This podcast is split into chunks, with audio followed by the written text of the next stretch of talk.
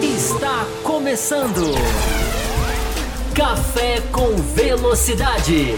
Com Fábio Campos, Matheus Pucci, Thiago Raposo e Will Bueno. A dose certa na análise do esporte a motor.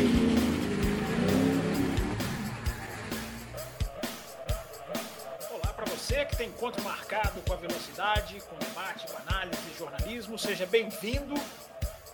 Espero que esteja tudo funcionando. Olá para todo mundo. Já tem gente aqui no chat. Essa é mais uma edição deste programa que vai virando tradição, né? Já tá ficando tradicional. Nosso Além da Velocidade, quadro que estreou.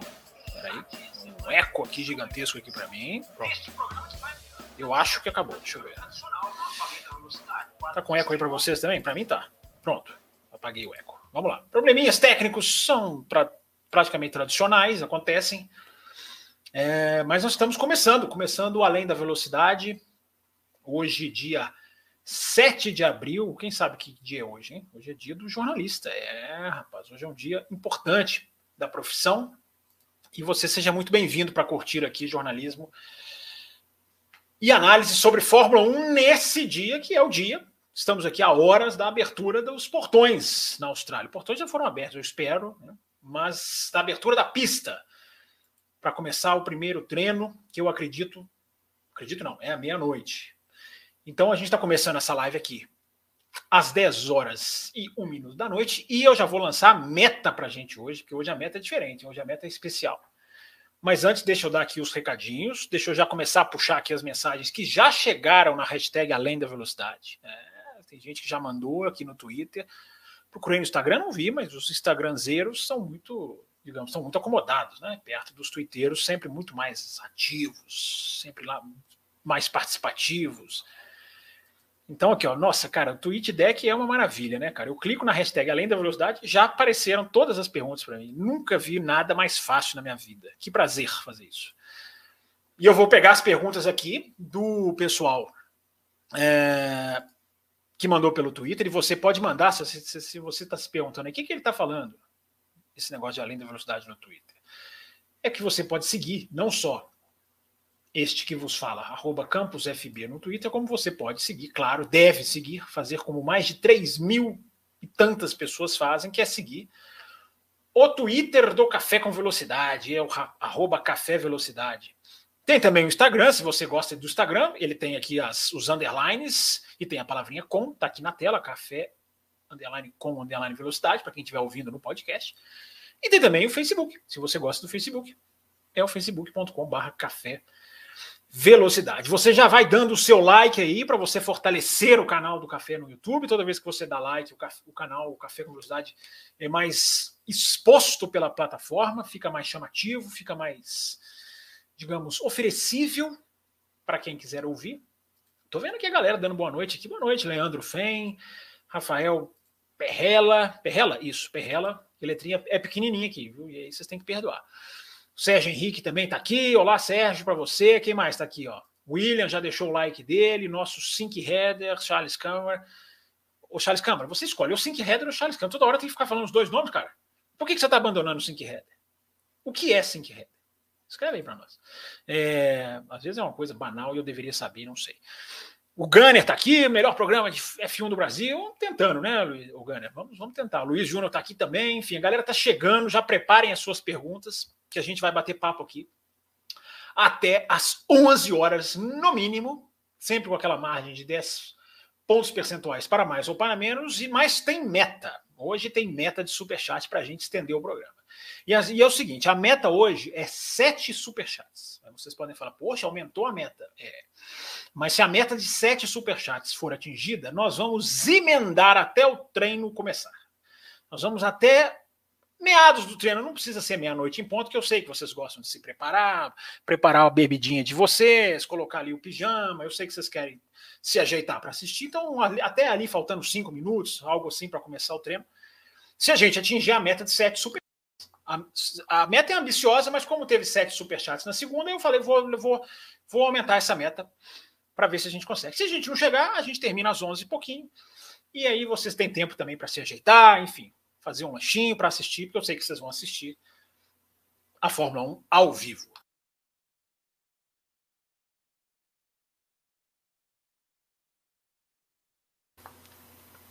Já tem pergunta chegando aqui, eu já vou começar. Deixa eu puxar algumas do Twitter aqui. Tem umas 4, 5 aqui no Além da Velocidade. O pessoal mandou, a gente lançou a hashtag o pessoal abraçou. Deixa eu ver se não está chegando até mais alguma aqui de última hora. É... Aliás, eu me esqueci de chamar o pessoal no Twitter dizendo que nós já estamos ao vivo. Deixa eu fazer isso aqui agora. Sempre tem uma coisa que a gente esquece, né? Já estamos ao vivo. Quem quiser, para quem estiver lá zapeando no Twitter, esquecido da vida, e para cá também. Vamos lá, vamos lá, vamos começar, vamos pegar as perguntas e começar a trazer a primeira com a hashtag Além da Velocidade. Deixa eu ver se eu consigo colocar na tela aqui. Eu vou tentar, vamos ver se vai ficar feio ou não. Deixa eu ver se eu copiar e colar do Twitter. Vou fazer uma gambiarra aqui. Já tem superchat. Já vou contar o primeiro aqui para a lista.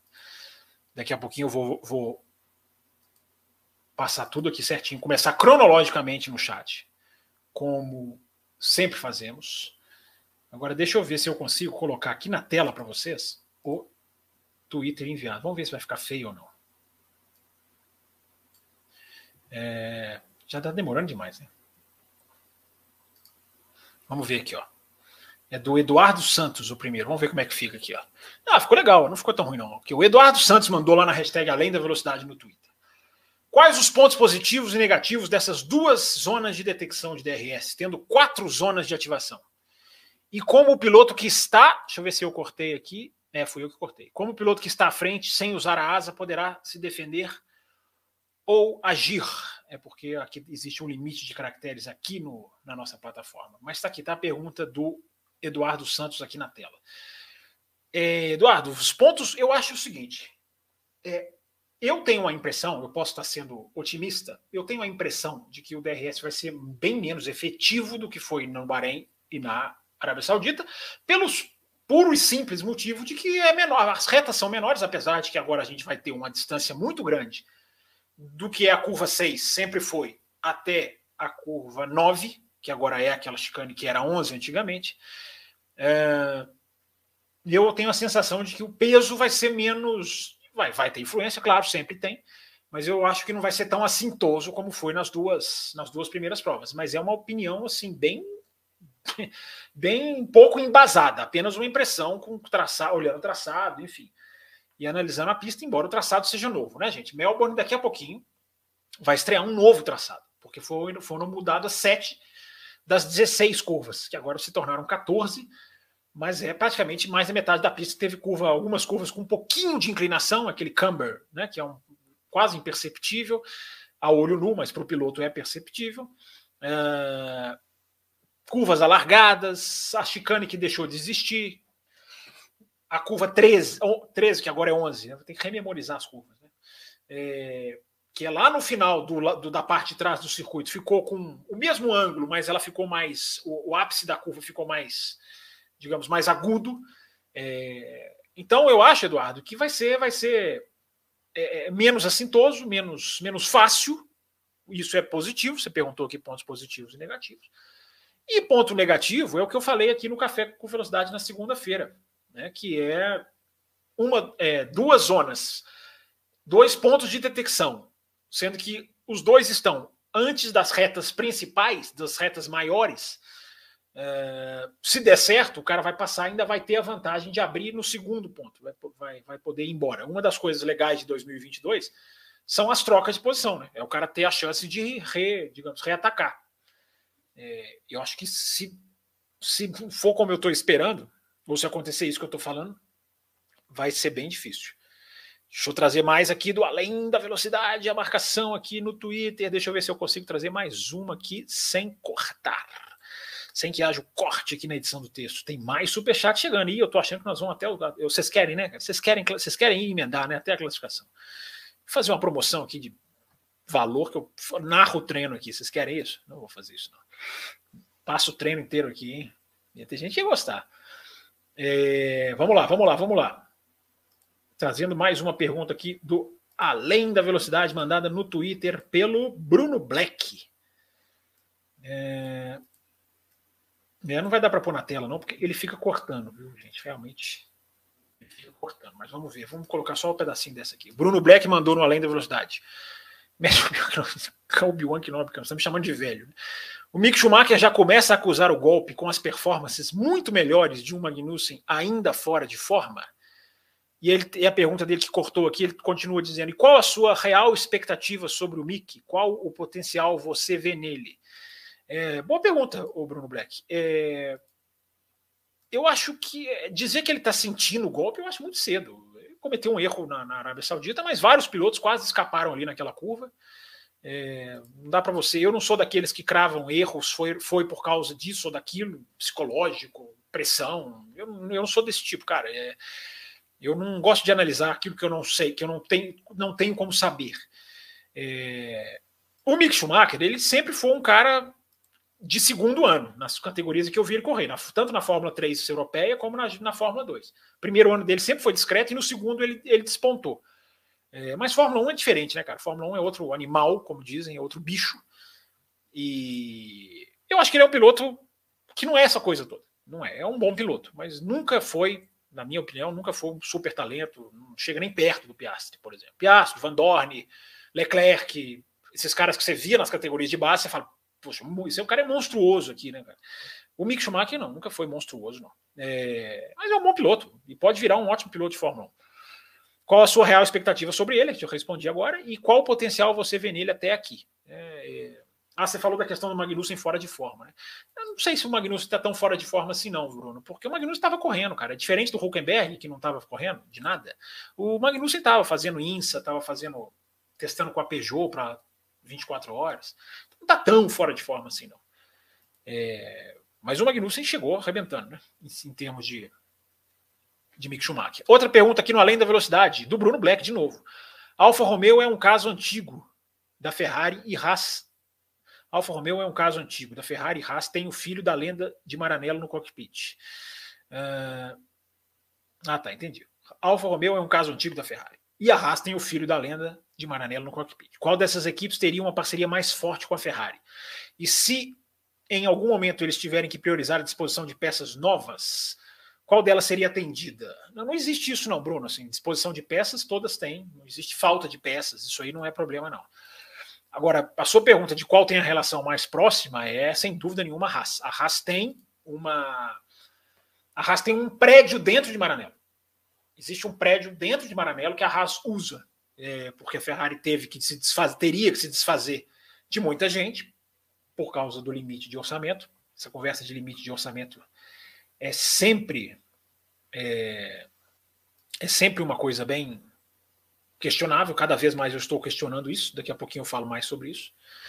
Eu acho que eu tinha colocado um banner do Café Expresso aqui no começo da live, eu acho que eu coloquei errado.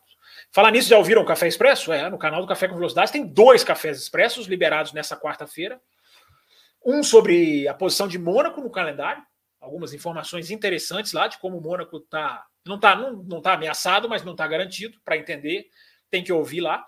E um trabalho muito muito é, minucioso de sobre a Mercedes, sobre as causas dos problemas da Mercedes, sobre como a situação da Mercedes é mais complexa do que parece, inclusive com informações também muito interessantes. Então tem dois cafés expressos para vocês que não ouviram ainda e eu queria até agradecer, porque muita gente comentou lá no da Mercedes, tem mais de 50 comentários lá, somando os que eu já consegui responder. Muita gente gostou do Café Expresso e os Cafés Expressos estão aí, gente. São o projeto do café de vídeos mais curtos, fazendo análises sempre aprofundadas, às vezes em caráter apenas de crônica, de opinião, coluna, melhor dizendo, crônica não. É, e às vezes levantando informações como esse que eu acabei de citar para vocês. Ok? Continuando aqui, Bruno. Então, acho que eu respondi a sua pergunta. Né? A Haas tem a, pergunta, tem a relação mais próxima com a Ferrari, até fisicamente.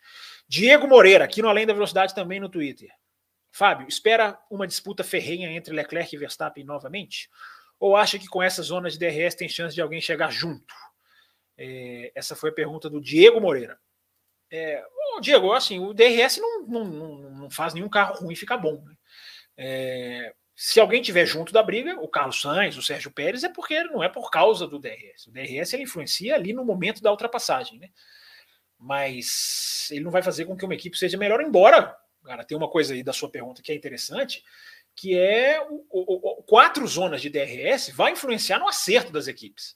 O acerto das equipes, a equipe quiser carregar um pouco mais de asa, ela vai poder fazer isso sem muito medo do qualifying, porque todo mundo vai fazer qualifying abrindo asa nas quatro retas, isso dá um diferencial de performance.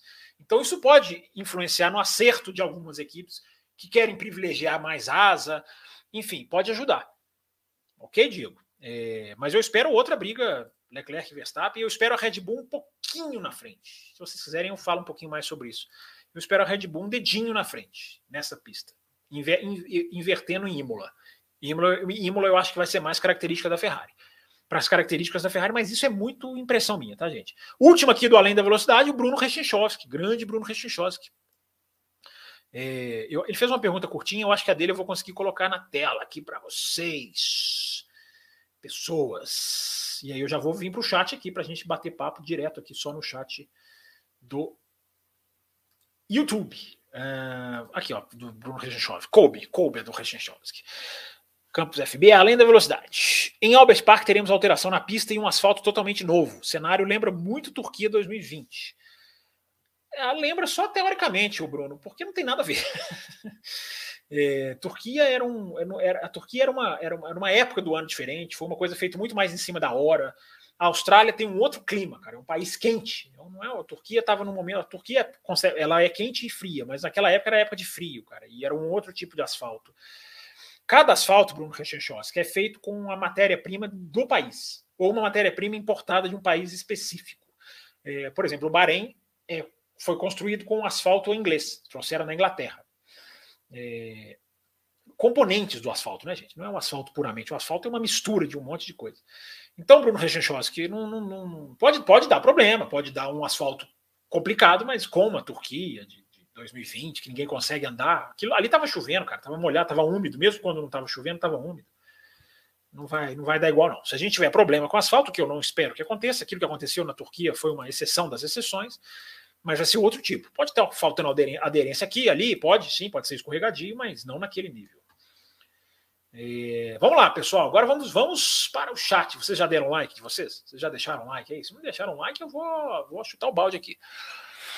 Todo mundo deixando like aí, quem ainda não não deixou. Sempre lembrando o nosso programa de apoio que está passando aqui na tela.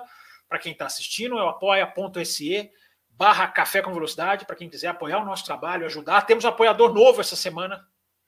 Chegou um apoiador novo até o final do programa, eu vou ver se eu pego o nome dele aqui. Agora, agora não, para a gente já começar com as perguntas, mas a gente tem gente se juntando, apoiando, que está gostando do nosso trabalho. Café com Velocidade, eu já falei, é uma mídia independente, é jornalismo independente, e a gente faz aqui na raça, no esforço, pesquisa, debate, amplia conteúdo, tem Café Expresso, tem Além da Velocidade, tem as lives nos finais de semana lá que o Raposo está fazendo com os meninos. É, Café com Velocidade está aí, estourando e quem quiser apoiar é só entrar nesse endereço ou se tornar membro do canal.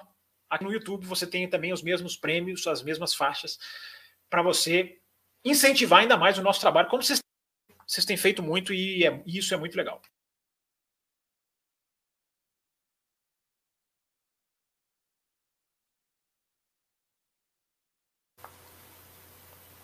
Tá quente aqui, viu, gente? Belo Horizonte, muito quente. Não sei onde vocês estão, não. Aqui tá quente. Vamos lá, pessoal do chat. Vamos começar. Deixa eu subir a telinha aqui. Deixa eu ver aqui. Deixa eu começar a contabilização dos superchats. Lembrando que a meta hoje são sete superchats. Sete superchats. A gente vai até lá na, nas barbas do treino. Hein? Até lá, 11h50, 11h55, 11 meia-noite e um. Já pensou? É... Deixa eu ver qual, quem que mandou a primeira pergunta aqui. Os boa noites eu já passei, eu já citei. É, Bruno Escariô. Aqui o Bruno Escariô. Obrigado pela sua pergunta, Bruno. Poderia comentar um pouco sobre o que são as concessões da MotoGP, que foram muito faladas na transmissão do BT Esporte por conta da, da vitória da Aprilia? É, posso sim. As concessões do, da MotoGP são um maior número de motores para uma equipe que está chegando, uma equipe que está começando, uma fabricante que está começando. Ela tem mais motores, ela tem mais testes, ela pode testar mais dias do ano, ela pode usar os pilotos titulares nos testes oficiais, coisa que as, as grandes não, elas têm as, Yamaha, Honda, elas têm que treinar com pilotos de testes. Aí a, a Aprilia não, a Aprilia pode colocar os pilotos da, da, da, de pista, de corrida, o Spargaró, a Lakes, que ganhou, e o Maverick Vinales, no caso. É, tem concessão de combustível, enfim, você pode fazer, você pode, você pode ter uma utilização de combustível diferente. Então, essas são as concessões, Bruno Scario, da MotoGP, que são concessões absolutamente efetivas, cara. Dão certo. Todas as seis fabricantes agora venceram com essa vitória da Aprilia na Argentina. É... é um trabalho muito bem pensado, é um trabalho muito bem feito da MotoGP, muito bem escalonado. E principalmente a, a padronização, né? Das, a MotoGP fez um trabalho de padronização da central eletrônica, que no primeiro ano que ela fez, lembrando que Honda e Yamaha não queriam, no primeiro ano que ela fez, depois de toda a resistência, é, teve nove vencedores diferentes nas nove primeiras corridas do ano. É um, é um exemplo de grande sucesso da MotoGP. A Fórmula 1 tem muito para que aprender. A Fórmula 1 já está vendo, né? A Fórmula 1 já está vendo como é bom fazer concessões, né? como, como, como ajuda, não atrapalha. Né? A gente está vendo equipes que foram mal o ano passado, bem esse ano. Porque focaram, largaram o ano passado, mas utilizaram bem os tempos de túnel de vento que possuem. Mais perguntas aqui? Ainda não cheguei em nenhum superchat, mas eu estou descendo, eu sempre lembro, né, gente? Eu vou descendo cronologicamente. William Melo, boa noite, William, para você. Obrigado por você estar aqui. Fábio, eu vi as onboards do Alonso e Ocon. Alonso fazia todas as curvas em uma marcha a menos que o Ocon. Será que foi isso que deu problema no motor dele? É meio preocupante, três motores nos três GPs. É, eu não acho que isso seja a causa, a causa foi na bomba de água, se eu não estou enganado, William. Eu não acho que seja isso a questão de usar o uso da marcha. É, William, assim, os caras têm 139 engenheiros olhando cada cada movimento do motor, cada ruído, cada é, oscilação de temperatura, oscilação de, de, de, instrumenta, de instrumentação do motor. Se o cara estiver forçando, o motor nem deixa, o William. O motor hoje em dia nem deixa, cara, nem deixa. O motor mesmo fala pro cara lá, escreve no, no volante bobear, ô, ô, passa a marcha aí, cara. Entendeu? Tanto que na hora que o Alonso quebra, está escrito lá cool the car.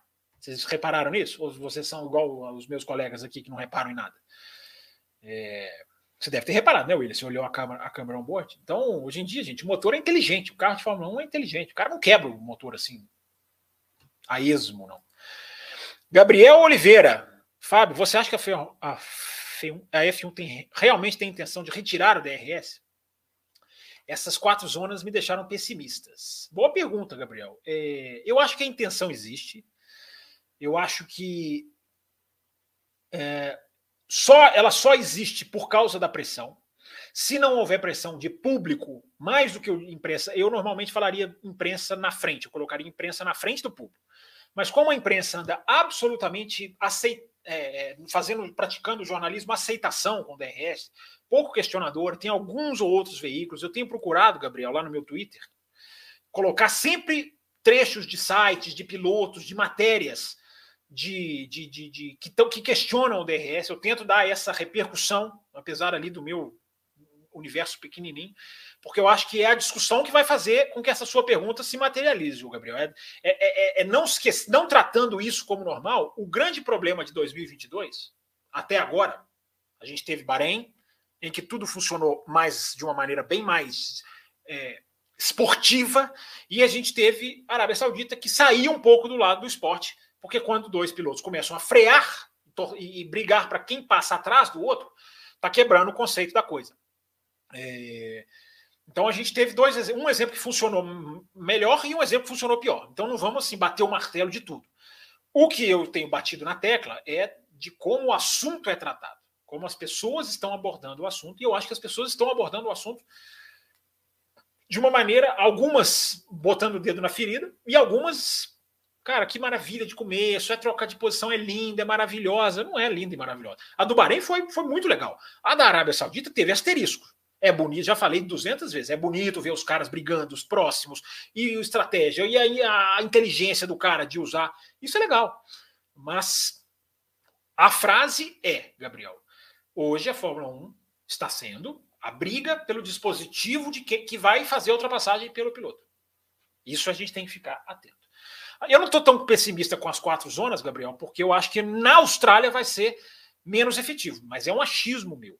Agora, que eles que os caras botam, o pessimismo que eu concordo com você, que os caras botam as coisas assim, ah, cara, bota quatro zonas aí, porque para eles, eles querem que passe, eles querem que isso se, se, se, se, eles querem que as pessoas se acostumem com isso.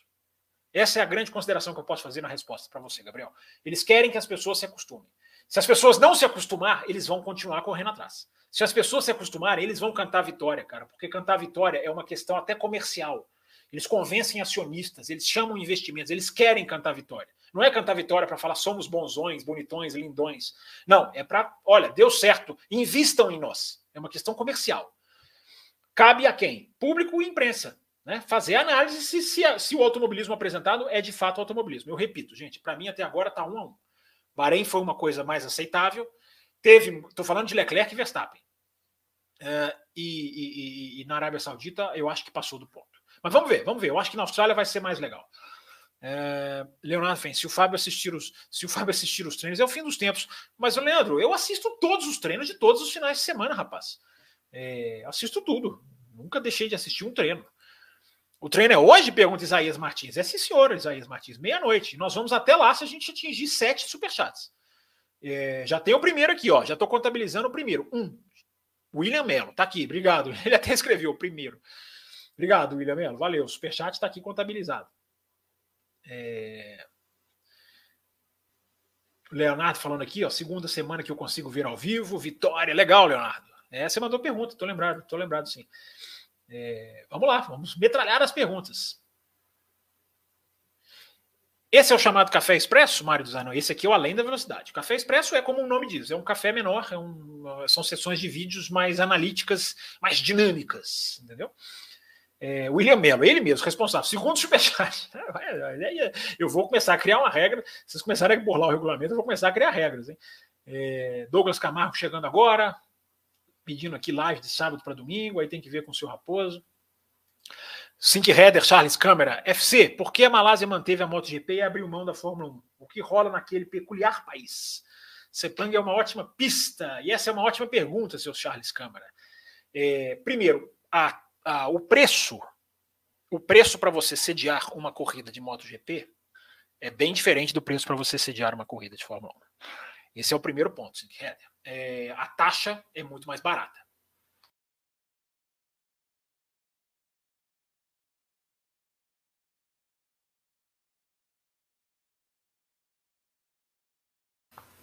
Então, Sig Header, é, a, e a MotoGP ela teve um sucesso de público muito maior do que a Fórmula 1. A Fórmula 1 teve ano que teve muita gente, teve ano que teve menos. A MotoGP não. A MotoGP, cara, um monte de gente e foi atrás, arrastada pelo Valentino Rossi. Não sei se você assistiu. Me lembro de ver assim, trechos da arquibancada assim, totalmente Valentino Rossi, gente com camisa, boné. Agora não tem o Rossi mais, né? É, mas a MotoGP pegou muito mais a Malásia e é mais barata. Eu acho que a razão principal é essa. É, Sepang já deu uma declaração né, de que não, não, não vai nem tentar ocupar o lugar da Rússia. É, é bem muito caro, os caras não querem pagar. Eu acho que um dia volta o Sick eu acho que um dia volta, uma hora, uma hora encaixa. Mas vai depender. Hoje, com essa fila de autódromos querendo entrar na Fórmula 1, é, hoje Sepang não vai nem entrar no leilão, porque o leilão está forte. Tem muito país pagando e pagando caro.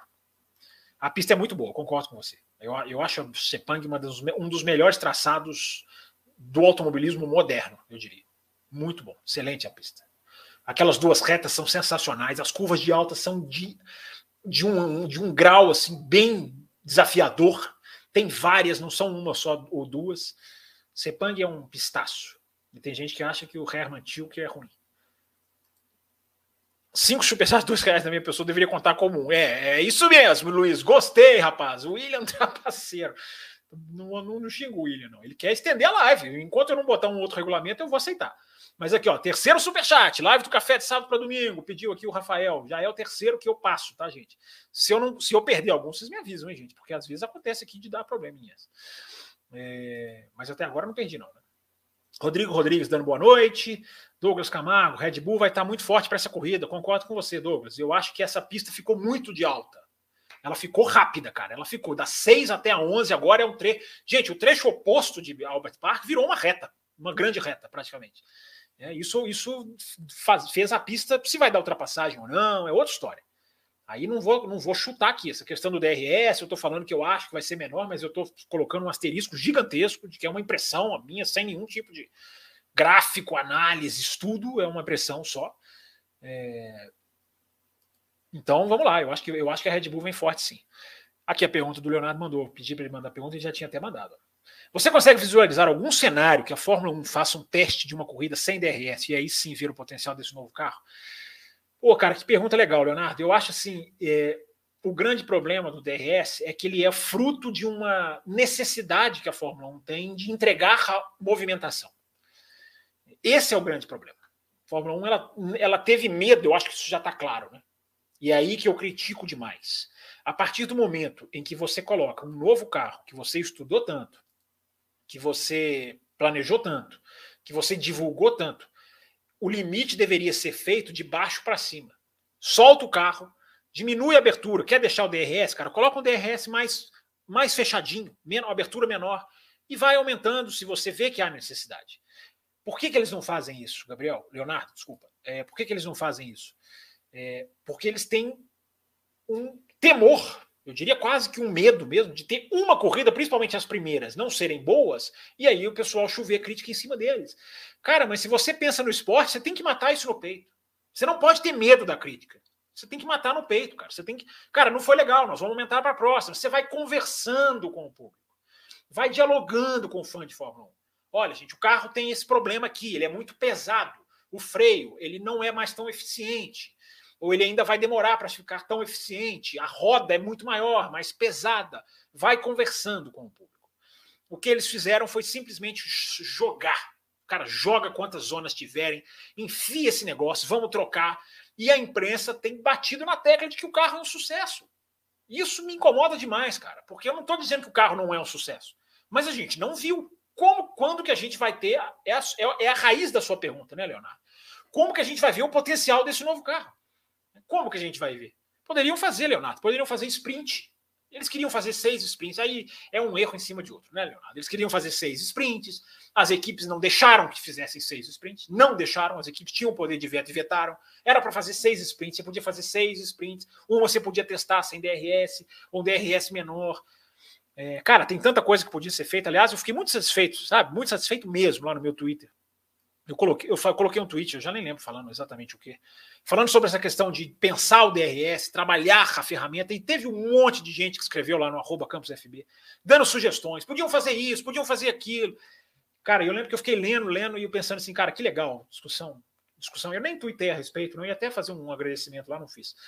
Mas muito legal as pessoas, sabe? Interagindo, sugerindo, propondo, discutindo. Né? E existe uma banda que não quer discutir, que, que acha que, é, que compara com a Fórmula 1 dos anos 2000, cara. Que tem a ver Fórmula 1. Ah, porque nos anos 2000 não tem ultrapassar, não tinha ultrapassar. E daí, cara? Não estamos nos anos 2000 mais. É outro carro, outro pneu, outro projeto, outra aerodinâmica. Mas a discussão, se ela ficar aqui, aqui só aqui em cima, né? Vamos mergulhar na discussão, né? Né, Leonardo? Boa pergunta essa sua, cara. Então, eu acho que eles não vão fazer, não. Eles têm medo de não ter ultrapassagem e serem metralhados. Então, vamos metralhar os caras pelo DRS. Aí os caras chegam na sintonia fina. É... Bruno Maia, Fábio, não acho que deveria o, ga... o gado, o pneu, no mais duro? Eu não sei, gado, que gado, Bruno Maia? Qual gado? Gado do pasto? É... Não sei o que você quis dizer. Escreve aqui que eu não estou eu não tô entendendo. Eu não estou entendendo o que você quis dizer ter usado, será? É, não sei, cara. Manda de novo aqui, Bruno Maia. Obrigado aqui, mas eu não entendi o que você quis dizer. É, Leonardo Fem, Campos, se essa mudança no assoalho da Mercedes é para solucionar o problema ou só varrer para debaixo do tapete?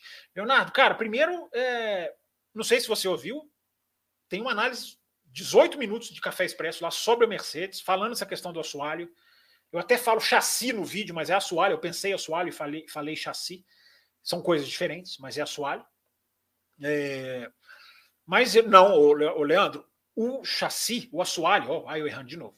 O assoalho, ele é, ele não é o, ele não é o debaixo do tapete, não. O assoalho é a raiz da, da solução do porpoising, é a, é a, raiz da solução do, do, do chacoalhar. É, a asa é um band-aid. A asa menor que a Mercedes prometeu, agora parece que não vem para a Austrália. É, essa é um band-aid. E tá tudo explicadinho lá no vídeo, Leandro. Assim, o carro levanta, aí é o drag, a asa tem que, tem que justamente contrapor o drag, que não era a filosofia da Mercedes. Tá lá, tá bem explicadinho lá, cara. Não sei se você assistiu, mas, mas não, o assoalho, mudar o assoalho é a mudança que, que tem que ser feita. Pode ser que não acerte, enfim. O Douglas Camargo tá aqui elogiando Mônaco, é, só que não, né? Criticando a pista. É, ou seja, nessa pista o Leclerc não consegue fazer o que fez nas duas, do DLGS, é aquele negócio de deixar passar, né? Isso que você está querendo dizer, né? Deixar passar para pegar, não dá para fazer. É, eu acho que foi por isso que os caras não colocaram quatro, quatro zonas de detecção. É... Ah, o Bruno Maia já tinha reenviado aqui o GAP, não é gado, né, o Bruno Maia? É... Não acho que o GAP de pneu seria melhor no pneu mais duro? Ô, Bruno Maia, isso é muito estudado, cara. Isso não é assim, vamos fazer, não. Entendeu? A Pirelli colocou o C5, fez o gap no pneu mais macio, porque ela constatou que o gap, usando a expressão sua, entre os pneus macios está muito pequeno. Então, pondo o C5, estava lendo a entrevista do Mário Isola na, na, ontem, ontem tarde da noite, antes de dormir. Ele diz o seguinte: é, com o C5, C3 e C2, com o gap, a, a, expectativa agora é de que haja um segundo aproximadamente entre os pneus. Se fosse C4, C3 e C2, a diferença entre os dois mais macios seria muito próxima, dois ou três décimos, e isso é insuficiente. É, eu acho que a Pirelli está um pouco perdida com os pneus mais macios. Eles não deram certo no Bahrein. Vamos ver o que acontece. Né? E eu acho que ela fez, Bruno Maia, para pegar assim, ó, existe o C5 e existe o C2. Então ela pegou quase que o, os dois extremos. Porque aí ela se garante, cara. Se o asfalto for abrasivo, o asfalto é novo, se o asfalto não tiver aderência, o carro é novo, ela nunca testou com esse carro em Melbourne, né? não tem nada de informação. Então eu acho que ela abriu, Bruno, para se garantir. Eu acho, eu acho, acho, opinião aqui bem de leigo, que o pneu vermelho, na corrida, a gente não vai nem ver. Mas vamos, enfim, vamos ver. Vamos, vai depender do, do asfalto. Se o asfalto tiver uma ótima aderência, não desgastar pneu, aí fica ao contrário, a gente não vai ver o branco. Mas vamos ver, vamos ver, temos que esperar. Mas isso é feito com, de uma maneira bem estudada, o, o Bruno. Igor Paulinelli, bem-vindo, Igor. Obrigado por estar aqui e mandar sua pergunta. É, quais seriam os problemas de utilizar o DRS quando estiver a mais de um segundo ou dois segundos? Essa é uma das sugestões que o pessoal colocou lá no meu Twitter, Igor. É, por que não, né? Abre, abre até um segundo e depois fecha, o cara vai resolver a ultrapassagem. Ou na hora que o cara aciona, aciona por alguns segundos. A asa fica aberta por dois, por dois, dois é pouco, né? mas por 5 segundos, 10 segundos, depois de repente ela fecha. Onde você estiver, você se vira. É, é isso, eu, Igor. Eu concordo com você, cara. Eu estou concordando com todas as ideias, gente. Todo mundo está mandando ideia que eu acho que é válida, que vale tentar. Você pode ajustar uma coisinha aqui, outra ali, assim, nem tanto assim, nem tanto assim. Mas todas as ideias, na essência, que eu tenho, que os ouvintes têm mandado, são ideias. É isso que, é isso que a gente precisa nesse momento, de ideias. Expresso top. Obrigado, Bruno Maia. Legal, obrigado pelo seu, pelo seu feedback. É, uma boa pergunta aqui do DLG. Você acredita que os carros vão mudar de tamanho no futuro? Eu acho que no futuro, lá na frente, talvez 2026, que é, uma, que é onde se promete uma mudança mais forte nos carros, é, os carros vão começar a diminuir. Eu acho que vão.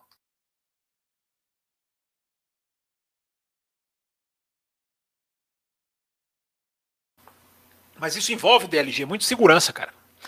Você tem que fazer equipamentos tão leves quanto resistentes. Por isso que o carro está aumentando tanto aumentando não só de tamanho, mas aumentando de peso. É, equipamento de segurança, o carro é super seguro. Né? É, não existe almoço grátis, gente. Para o Mick Schumacher se estampar no muro na Arábia Saudita e sair andando, é porque o carro é pesado. Né? Não estou falando que um carro leve seria outra consequência, mas o caminho da segurança tem sido inserir estruturas mais fortes que, consequentemente, são mais pesadas. Mas num trabalho de pesquisa da LG, os caras vão começando a desenvolver um material que vai ficando mais leve. Eu acho que no futuro, pode ser daqui a 10 anos, eu acho que no futuro eles vão começar a diminuir de tamanho, sim. Eles não podem ficar crescendo. Porque na hora que eles vão começando a crescer cada vez mais, eles vão inviabilizando pistas. Né? Aí você começa a ter pista que não cabe mais. É o caso de Mônaco, onde tem café expresso para você ouvir. A situação de Mônaco não é mais como era antigamente. Não sabe o que, que eu estou falando? Toma vergonha e clique no café, no café, no café expresso para você ouvir que foi disponível. Ontem saíram dois cafés expressos, cara. Vocês estão ficando mal acostumados. Igor Paulinelli, mais uma pergunta dele aqui, ó. Qual seria? Não, já fiz essa. É, você mandou de novo, né, rapazinho? É... Mas está aqui, vamos lá, vamos continuar aqui. Luiz, aqui, Luiz Júnior falando do DRS. Pesquisa para quê? Gostei do nome. Pesquisa para quê? Fábio, e o limite de velocidade maior no pit? Vai mudar as táticas? Vai, vai mudar as táticas. Coloquei isso no meu Twitter hoje. Hoje à tarde. Falei isso aqui no café, eu acho, segunda-feira. Falei ou não falei, gente? Lembra aí para mim, porque é expresso, é loucos por automobilismo, é café com velocidade. Eu não, não lembro. É, vai mudar, porque é o seguinte: você. O pit ficou mais largo, dois metros a mais. Olha que interessante, né? Tava vendo. Até não me lembro de. não me lembrei de reparar nisso nas imagens. Não, vocês viram as imagens do safety car? O safety car deu uma volta na pista, eu até esqueci de reparar isso mas eu acredito que eles tiraram aquele pedacinho de grama que tinha na reta principal entre a reta e o pit, que é onde o, o Daniel Ricardo quebrou a asa dele na, na, em 2019. Vocês lembram disso? Agora, se eu não estou enganado, não existe mais aquele pedacinho de grama. Agora o muro veio para frente. Então agora é pista direto no muro. Isso aumentou o boxe em dois metros e vai aumentar justamente a sua pergunta, vai aumentar 20 km a mais, vai ter 80 km por hora. Isso muda, pode mudar, dependendo pesquisa. Pesquisa para quê? Dependendo do desgaste dos pneus, porque se não houver desgaste, os caras não vão parar à toa. Mas se for ali um meio termo ali, o cara pode arriscar duas paradas. Ou, enfim, ou uma parada a mais, porque ele vai perder menos tempo no box. Né? Isso faz toda a diferença, cara, no cálculo dos caras, no cálculo do computador. É, Mário Designer está aqui fazendo um favor, aqui, ó, 71 assistindo, 64 likes, até que é um bom índice. É, mas pode melhorar, né? Pode melhorar. Já está até maior aqui, né? Porque a mensagem dele já, é, já foi um tempinho atrás, uns 20 minutos atrás. Eu estou atrasado, tem que acelerar aqui. É... O Bootkin GP está aqui fazendo gracinha no chat. É... O balde, Campos. Que balde. É... Mário Designer aqui falando. Deixa eu ver aqui, ó. Vamos lá, tem que cumprir a meta aqui, ó. Se ferrou, Campos. Meta de 7, 7 superchat. Já chegou? Vocês estão. Vocês estão. Eu estou descendo, estou indo devagarzinho. Eu tenho três marcados aqui até agora, hein? Sete nós vamos até a classificação. Classificação não, porque já pensou, a classificação é super live, 24 horas de live. Não, até a abertura do treino, né, que é a meia-noite. É... Agora estão falando em estratégia do DRS. Pois é, Luiz, esse, esse é o tema da Fórmula 1 esse ano, isso é muito preocupante. É, DRS ainda não pode ser retirado, na minha opinião. Coloca aqui o Isaías Matias. Os carros estando prontos para isso, eu acredito que deixe de existir. É até um ponto, o Isaías. É, é um ponto. Os carros têm, têm, os carros têm ali as suas dificuldades, mas como é que a gente garante que os carros não podem, o Isaías? Ele não viu. É... Os pilotos falam, né? A gente tem que acreditar nos pilotos, mas os pilotos também têm um interesse por trás, né? De referendar as mudanças, uma questão corporativista, de não criticar. Pé atrás sempre. Olhar crítico sempre. É, é, mas vamos, é Isaías, você não, você, não tá, você não tá errado, não. Se o carro não estiver pronto, tem que se mexer na ferramenta. Aqui, ó, Reginaldo Torres. Boa noite, Fábio. Não acha que o banimento do reabastecimento tornou a FIA mais dependente do DRS? Qual a sua opinião sobre uma possível volta do reabastecimento? É, minha opinião é que é impossível, Reginaldo. Não tem como voltar ao reabastecimento. Os caras estão investindo num motor que recupera energia. É, para fazer isso, você não pode reabastecer. Se você for colocar a gasolina no tanque de novo, para que, que você vai? Para que, que você vai desenvolver o MGU-H? O MGU-K, melhor dizendo. O MGU-H já está indo embora. Aliás, tem novidade, né? Da Porsche e da, e da Audi que saiu hoje, né? Então não tem como não, Reginaldo, não tem como o reabastecimento voltar, cara, não vai voltar. Eles vão diminuir cada vez mais o combustível do carro. O carro vai ficar cada vez mais uma peça recuperadora de energia, o motor. Então não volta. Se você voltar ao reabastecimento, você, uma coisa anula a outra, não tem como. É... Então não vai existir. Eu não acho que tem uma relação com a questão do DRS, não, Reginaldo. É, eu não gosto das ultrapassagens no box, como aconteciam várias vezes. É... Mas você, a questão é você fazer um carro que ultrapassa, cara. A questão é você ter briga na pista. Pessoal aqui chegando, pessoal dando lá. Mais um super chat. É o quarto na minha contagem. Lembrando que eu estou indo devagar. Estou indo de baixo para cima. Às 10h28 chegou este super chat aqui do nosso amigo Carlos Eduardo Ferreira. Obrigado, Carlos Eduardo. Que é membro do canal, inclusive. Né? Se tornou membro naquele dia lá, daquela, naquele Além da Velocidade lá. É, que, que, a gente teve vários, vários, vários ouvintes se tornando membros. Você também pode se tornar membro, como fez o Carlos Eduardo Ferreira. Ajuda o café a produzir mais conteúdo, a cada vez mais se tornar aqui o nosso, o nosso, o nosso a fazer. Já temos quatro. Eu acho que vão chegar, né? Eu acho que vão chegar no sete. Senão acaba em 15 minutos, né? É... Aquele lado do planeta adora motos. Diz aqui o Cabe, Caberra Fukuda. É verdade, quando eu estava falando da Malásia, né? Da MotoGP. É... Os malaios preferem ir para Singapura assistir a Fórmula 1, diz aqui o Frank Santos. É, será que vai muita gente? É do lado, né? É, é, é Singapura está dentro da Malásia, né? É uma boa possibilidade mesmo. É, Matheus Fortini, obrigado, Matheus, por estar aqui com a gente, participando. Vi que a Ferrari está com um novo difusor para a Austrália. Está sabendo de algo? No que o novo difusor influencia nesses carros? Obrigado pelo ótimo trabalho de sempre. Não tem essa informação, não, Matheus. Não, não, não vi, não. É, só se ela saiu, enfim, só se ela saiu aqui agora, a, a, nessa tarde de, de, de, de quinta-feira, eu não vi, não estou essa informação, não. Até hoje ela não existia. É, pelo menos não que eu tenha visto. Difusor, cara, difusor é uma coisa muito complexa para você mudar, cara. E atualização grande assim na Austrália, longe como é, transporte, a Fórmula 1 sofrendo pra, pra, com, a, com a questão de carga de transporte. Não tem essa informação, não, cara. É, mas muda demais. O difusor é uma, é uma peça muito influente, é porque ali é a saída de ar na, na, parte traseira. Mas eu nem sei se o difusor pode se mexer assim, não, viu, Matheus? O difusor é uma daquelas peças ali bem, bem regulamentadas. Talvez uma, uma, uma pequena parte. Sepang, eu lembro do Pérez com a Sauber dando sufoco no Massa de Ferrari. Pérez chegou em segundo com o Sauber lá, cara, em 2012, Luiz. Corridaça do Pérez. O Alonso ganhou aquela corrida. Sepang 2012.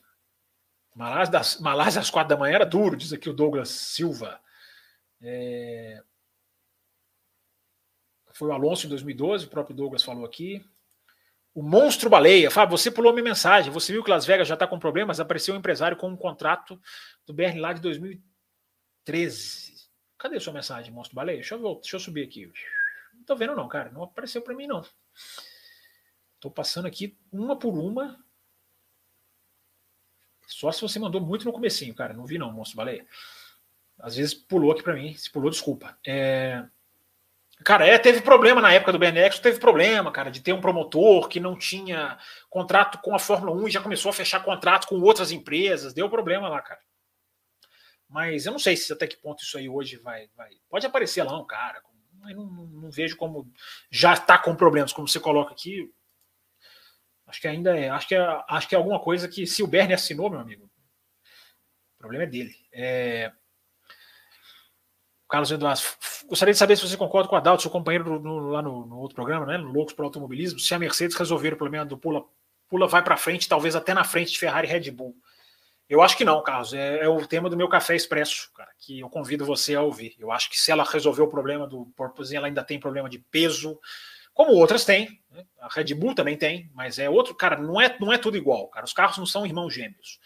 É, a Mercedes tem um problema do motor, que eu acho que está bem claro que esse motor não é essa coisa toda. Teve gente que comentou o Café Expresso, falando, ah, não dá para saber do motor. Eu até falei, é, não dá para cravar. Mas será que é coincidência? Aston Martin mal, Williams mal, McLaren mal. Será que é, só, será que é coincidência? Não acho, não. Então eu acho que a Mercedes tem problemas, e eu, e eu listei cinco problemas bem, bem interessantes. Dois, dois deles, três deles ligados ao porpoising. Então, claro que o porpoising é uma grande. É, o, o pula pula para frente, pra, pula para o alto, para baixo, é, é, é, uma, é a essência do negócio. Mas não é só isso, não, Carlos. Na minha visão, não é não. Mas enfim, são, são pontos de vista diferentes. Uh, o Michael Schmidt faz aqui um superchat. Há espaço ainda para mudar essas rodas tipo step? Não, não vão mudar, não, cara. Os caras, as rodas são um dos pedaços mais estudados do regulamento e as calotas, enfim, a, a diâmetro dos freios, o diâmetro das rodas, melhor dizendo, a, a, a, simplificação dos freios, tudo foi estudado, eles não vão mudar, não. Quinto superchat, né? Vamos chegar, já estou vendo as luzinhas piscando aqui. Nós vamos até, eu já, tô, já posso dizer, já posso dizer com segurança que nós vamos. Vocês gostam de ir até a classificação, vocês não querem descansar, né, nada, vocês querem ir junto, né? Até a classificação, até, até o treino. Não sei por que eu estou falando classificação. Vamos lá, vamos embora. O pessoal está mandando um superchat e a gente continua. Márcio Almeida, obrigado, Márcio, por estar aqui. Bem-vindo. Com a corrida agora em Albert Park, cuja pista não tem retas longas, você acha que a corrida não terá menos ultrapassagem que as duas iniciais? É, cara, eu não, eu não foco muito em quantidade, não, Márcio. Cara, eu foco em qualidade. Eu acho que pode ter menos, mas pode ter melhores. Não sei.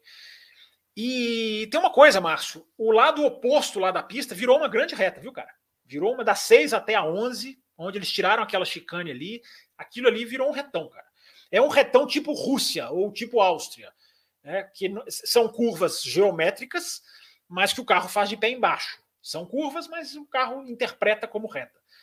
Então vai ter um retão atrás, cara. A pista ficou bem mais de alta. Mas, enfim, o, Márcio, legal sua pergunta, obrigado. Mas se a gente tiver ultrapassagens melhores, eu prefiro. Prefiro me menos com mais qualidade. Vamos ver, mas é tudo especulação. A gente vai começar a descobrir nessa madrugada. Vocês, pelo menos. Bruno Maia, não acha que o Leclerc deixou de usar um DRS em uma volta que ele estava colado no Verstappen para ficar atrás e tentar na última volta? Teve uma volta que ele não abriu. TV falou por causa da bandeira amarela. Eu acho que foi por causa da bandeira amarela. Se foi ali naquelas últimas, se foi ali naquelas últimas voltas que você está falando, últimas mesmo, última, penúltima, é, tinha bandeira amarela, ele não podia abrir. Ele não tinha por que não abrir a asa ali. Porque ali na, menor, na pior das hipóteses, ele se manteria mais perto para fazer o resto da volta. O jogo todo era no final da volta, lá, na curva 22, 23, 24, 25, 26 e 27. É... Vamos continuar. Daniel Douglas. De Pará de Minas, Minas Gerais, pertinho aqui. Ó. É... Onde mora meu pai, inclusive. É... Frank Santos, Fábio, qual o modelo ideal para um final de semana, na sua opinião? Eu gostei muito do Japão 2019 com um treino e corrida no mesmo dia, mas foi excepcional por causa do tufão.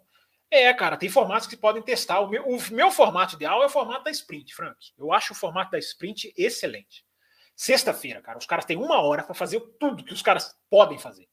Tudo que os caras vão fazer três horas nesse final de semana, antes de fechar o parque fechado para classificação, os caras no final de semana de sprint fazem uma hora só. Só tem uma hora para fazer. E aí você já tem uma sexta-feira sensacional com a classificação, que é um, que é dois, que é três. O sábado ali, podem tirar aquele treino do sábado e já colocar a corrida direto, ou fazer um outro treino com outro tipo de pegada para jovens pilotos. Enfim, o formato ideal é esse. Esse que você falou é, cara, eu treino e treino e corrida no mesmo dia, eu acho, eu não acho legal, cara. Eu não sou muito fã não. Mas é diferente, pode acontecer de vez em quando. Podem fazer de experiência. Agora eu acho que separar a classificação e a, e a corrida entre o sábado e o domingo é, eu acho mais pra gente digerir, né, cara? Pra gente pra gente poder mastigar, né? É, aqui o sexto superchat. É o sexto ou é o sétimo? Não interessa, porque a gente já bateu, né? A gente já bateu a meta. Eu sei que vocês estão aí felizinhos da vida. É... é deixa eu ver se eu marquei aqui. Eu marquei. Do Michael Schmidt. Michael ou Mikael? Tá aqui o superchat do Carlos Eduardo. Mais um superchat. Obrigado, Carlos. Quanto tempo você acha que vai demorar para Verstappen e Leclerc começarem a se estranhar na pista? Ou será que Max amadureceu tanto que vai tirar o pé se precisar? Eu não acho que tirar o pé é sinal de amadurecimento, não, Carlos. Depende, cara. Tem hora de tirar o pé e hora que não é de tirar o pé. Eu não, eu não tô entre aqueles que acham que tinha que ter tirado o pé em Silverstone. Cara, não tinha. O cara tá ali com a preferência da curva, brigando pelo título mundial, numa curva de alta. As pessoas esquecem que a, que a Copse na, em Silverstone não é curva de levantar pé, cara. Levanta o pé ali, você pode perder posição para 3, 4. É, então eu não faço muito essa associação, não. Eu acho que a gente tem agora um diretor de prova novo, isso aí, ele já passou várias regras, não só ele, né? a FIA já passou várias regras de esclarecimento de briga por posição, por mais que essas regras ainda sejam meio nebulosas, isso dá uma coisa no piloto ali. Cara, opa, peraí, agora a gente tem ali um policiamento que vai vir para um ângulo diferente. Eu acho que isso pode estar influenciando. Mas eles vão se estranhar. A primeira pergunta que você faz aqui, uma hora a chance deles se estranhar é enorme, cara. Se eles continuarem nesse fio da navalha, uma hora bate. Carro de corrida bate de vez em quando. E o ano inteiro, difícil que não bata. É... Mas é interessante a sua pergunta. Vamos ver até que ponto, né? Mas se bater, gente, se bater acontece. Não vamos entrar no frenesi. No... Nossa, bateu, explodiu a rivalidade, acabou a paz. Não, não acabou a paz. Se bater, vamos analisar se houve culpa de alguém, enfim. Mas pode ser que bata. É... Aqui, o sétimo superchat, o que oficializa o nosso estendimento da live do William Mello. Você mandou vários, hein, William Mello? Eu vou perdoar hoje, hein? O que você, eu vou fazer, eu vou fazer meta de pessoas diferentes na próxima segunda, na próxima quinta. O que você acha de duas linhas de detecção em quatro zonas? Eu já acho que eu já meio que falei, né, William? É, eu particularmente achei bom para não ter o troco toda hora e ter somente trocas de posições. Cara, eu não quero nem é, assim, o, o, troco é legal. Se o troco não for feito pelo DRS, o troco é legal. É, troca de posição eu acho, eu acho meio exagerado. É... Abraço aos amigos, tá aqui o grande Sérgio Milani. Grande Sérgio, obrigado pela presença aqui, cara. Vem gravar um café com a gente aí um dia desse, rapaz. Você, você, você, você é muito sumido. É... Você tá sumido do Twitter, inclusive. Não sei se você mudou o perfil. É... O Escuderia Milani estava firme, mas o seu perfil não tenho visto. É... Fala galera, boa noite, só na expectativa, diz aqui o, Ma o Matia Bonito, esse é o nome dele. É... Sainz pode surpreender nesse GP? Marcelo Rocha, obrigado pela sua pergunta, Marcelo Rocha. Eu acho que pode. O Sainz está muito próximo, né, cara? O Sainz está, apesar dele estar tá numa situação em que ele precisa reagir, a diferença não é tão grande, né? Ele não está tomando tempo como o Gasly do Verstappen, o Albon do Verstappen, o próprio Pérez do Verstappen, muitas das vezes. Ele está próximo, então eu acho que ele pode sim. O Pérez, o Pérez, o Sainz quase fez a pole no Bahrein e na Arábia Saudita. Ele teve perto da pole. No Bahrein mais, né? No Bahrein ele estava em primeiro ali. Mas ele pode. O Sainz é um nome. Se tem alguém que está batendo na trave ali para se intrometer na briga Leclerc e Verstappen, é o Sainz. É, indica, o meu despertador aqui indica para caminhar para o final, mas não, porque nós vamos estender a live, nós vamos até lá, meados da, da, da do treino. Para de falar classificação. É, Rafael Mito. Fábio, Toyota pode um dia voltar para a Fórmula 1? Pode, Rafael. Pode, pode sim. É, obrigado pela sua pergunta. Todas, todas, todas empresas envolvidas na, no ramo automo, automotivo ou automobilístico podem entrar um dia na Fórmula 1, podem voltar. Eu acho que isso não existe nenhuma, nenhuma informação, nenhum cheiro sequer hoje, mas pode. Um dia pode. Se a Honda volta e começa a fazer sucesso, o Rafael, isso aí puxa a Toyota, cara. A Toyota veio e a Honda veio, vocês lembram? Mais ou menos ali, uma, uma vindo atrás da outra. A Toyota veio para tentar competir com a Honda. As duas saíram juntas. Enfim, então a Honda, se a Honda voltar, a Honda está na Fórmula 1, mas ela não está como marca, ela está como, como é, digamos, é, é, trabalho técnico. Se ela anuncia um retorno para 2026, ou enfim, se ela patrocina a Red Bull de uma maneira mais ostensiva visualmente, a Toyota vai querer, vai querer brigar. Né? Pode voltar sim, pode voltar um dia. Embora, repito, não haja nenhum tipo de, de informação nesse sentido. O DLG, usar sprint para testar as regras. É, por que não testar na sprint? Né? Mas é, o medo é que a sprint é mais curta, cara. Aí não tem ultrapassagem, os caras vão gritar que precisa de DRS de qualquer maneira. É perigoso. É, um, é a galera que está ali prontinha para defender o DRS vai, vai, vai atacar se não tiver numa corrida que é menor. Mas vale testar. Lucas Nicolite. Legal, Lucas. Obrigado pelo seu superchat, cara. Tá aqui registrado, tá aqui contabilizado. Obrigado aqui pela sua participação. Muito legal ver gente nova, cara. Gente que a gente não costuma ver toda hora aqui. Né? Os velhos de guerra e os, e, os, e, os, e os novos são todos muito legais de ver. IMV, melhor ver os melhores momentos. Não, tem que assistir ao vivo, IMV. O Paulo Jesus, boa noite. Flávio Campos, ele adora Flávio Campos. Cara, eu vou chamar o Flávio Campos um dia e vou achar alguém com esse nome e vou, vou aqui para. Vou aqui para colocar aqui para fazer a live, tá?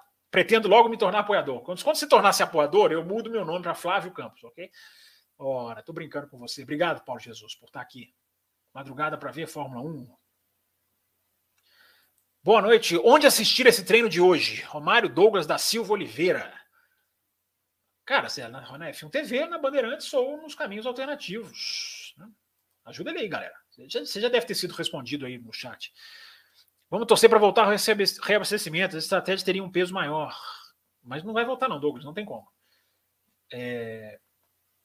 Cássio, seria uma boa. Bem-vindo, Cássio. Seria uma boa ter uma equipe de entrada onde correriam os campeões da Fórmula 2, que não foram contratados por outras equipes, conforme um entra, o outro sai, todos teriam ao menos dois anos para mostrar serviço. Ô, Cássio, interessante essa sua, esse seu pensamento, cara. Eu nunca pensei isso. Ah, uma equipe FIA, né? Uma equipe da FIA, mas tudo bem, ela, ela ia ter que colocar algum motor, né? Ia acabar não sendo uma equipe neutra, né? Mas, mas é uma ideia interessante, cara. Uma equipe ali é, é, com essa finalidade, apoiada pela FIA, enfim, o cara traz uma equipe, pega as equipes, pensando que, o Caio, pensando, Cássio, pensando aqui baseado no seu raciocínio. Pega as equipes de Fórmula 2, cara, pega as melhores pessoas da Prema, da Carlin, da Hightech, da Arte, ART, cara, tem muita gente boa ali, cara. Promove essas pessoas, cara, né? Coloca ali numa para fazer um trabalho na Fórmula 1 e aí monta uma equipe, né, cara? Muito boa, muito legal sua ideia, cara. Eu, eu acho assim, muito difícil de viabilizar.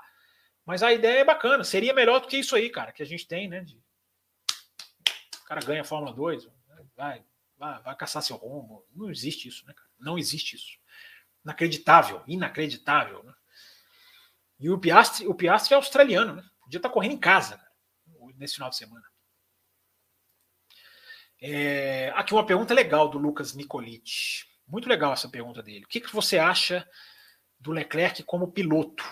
É, Lucas, cara, eu acho assim, o Leclerc, é, ele, o Leclerc ele tem o seguinte, o Leclerc, ele, eu acabei de falar do Piastri, o Leclerc é um cara desses que veio das categorias de base como um foguete, cara, como um, como um desses super talentos e desses pilotos que para se observar.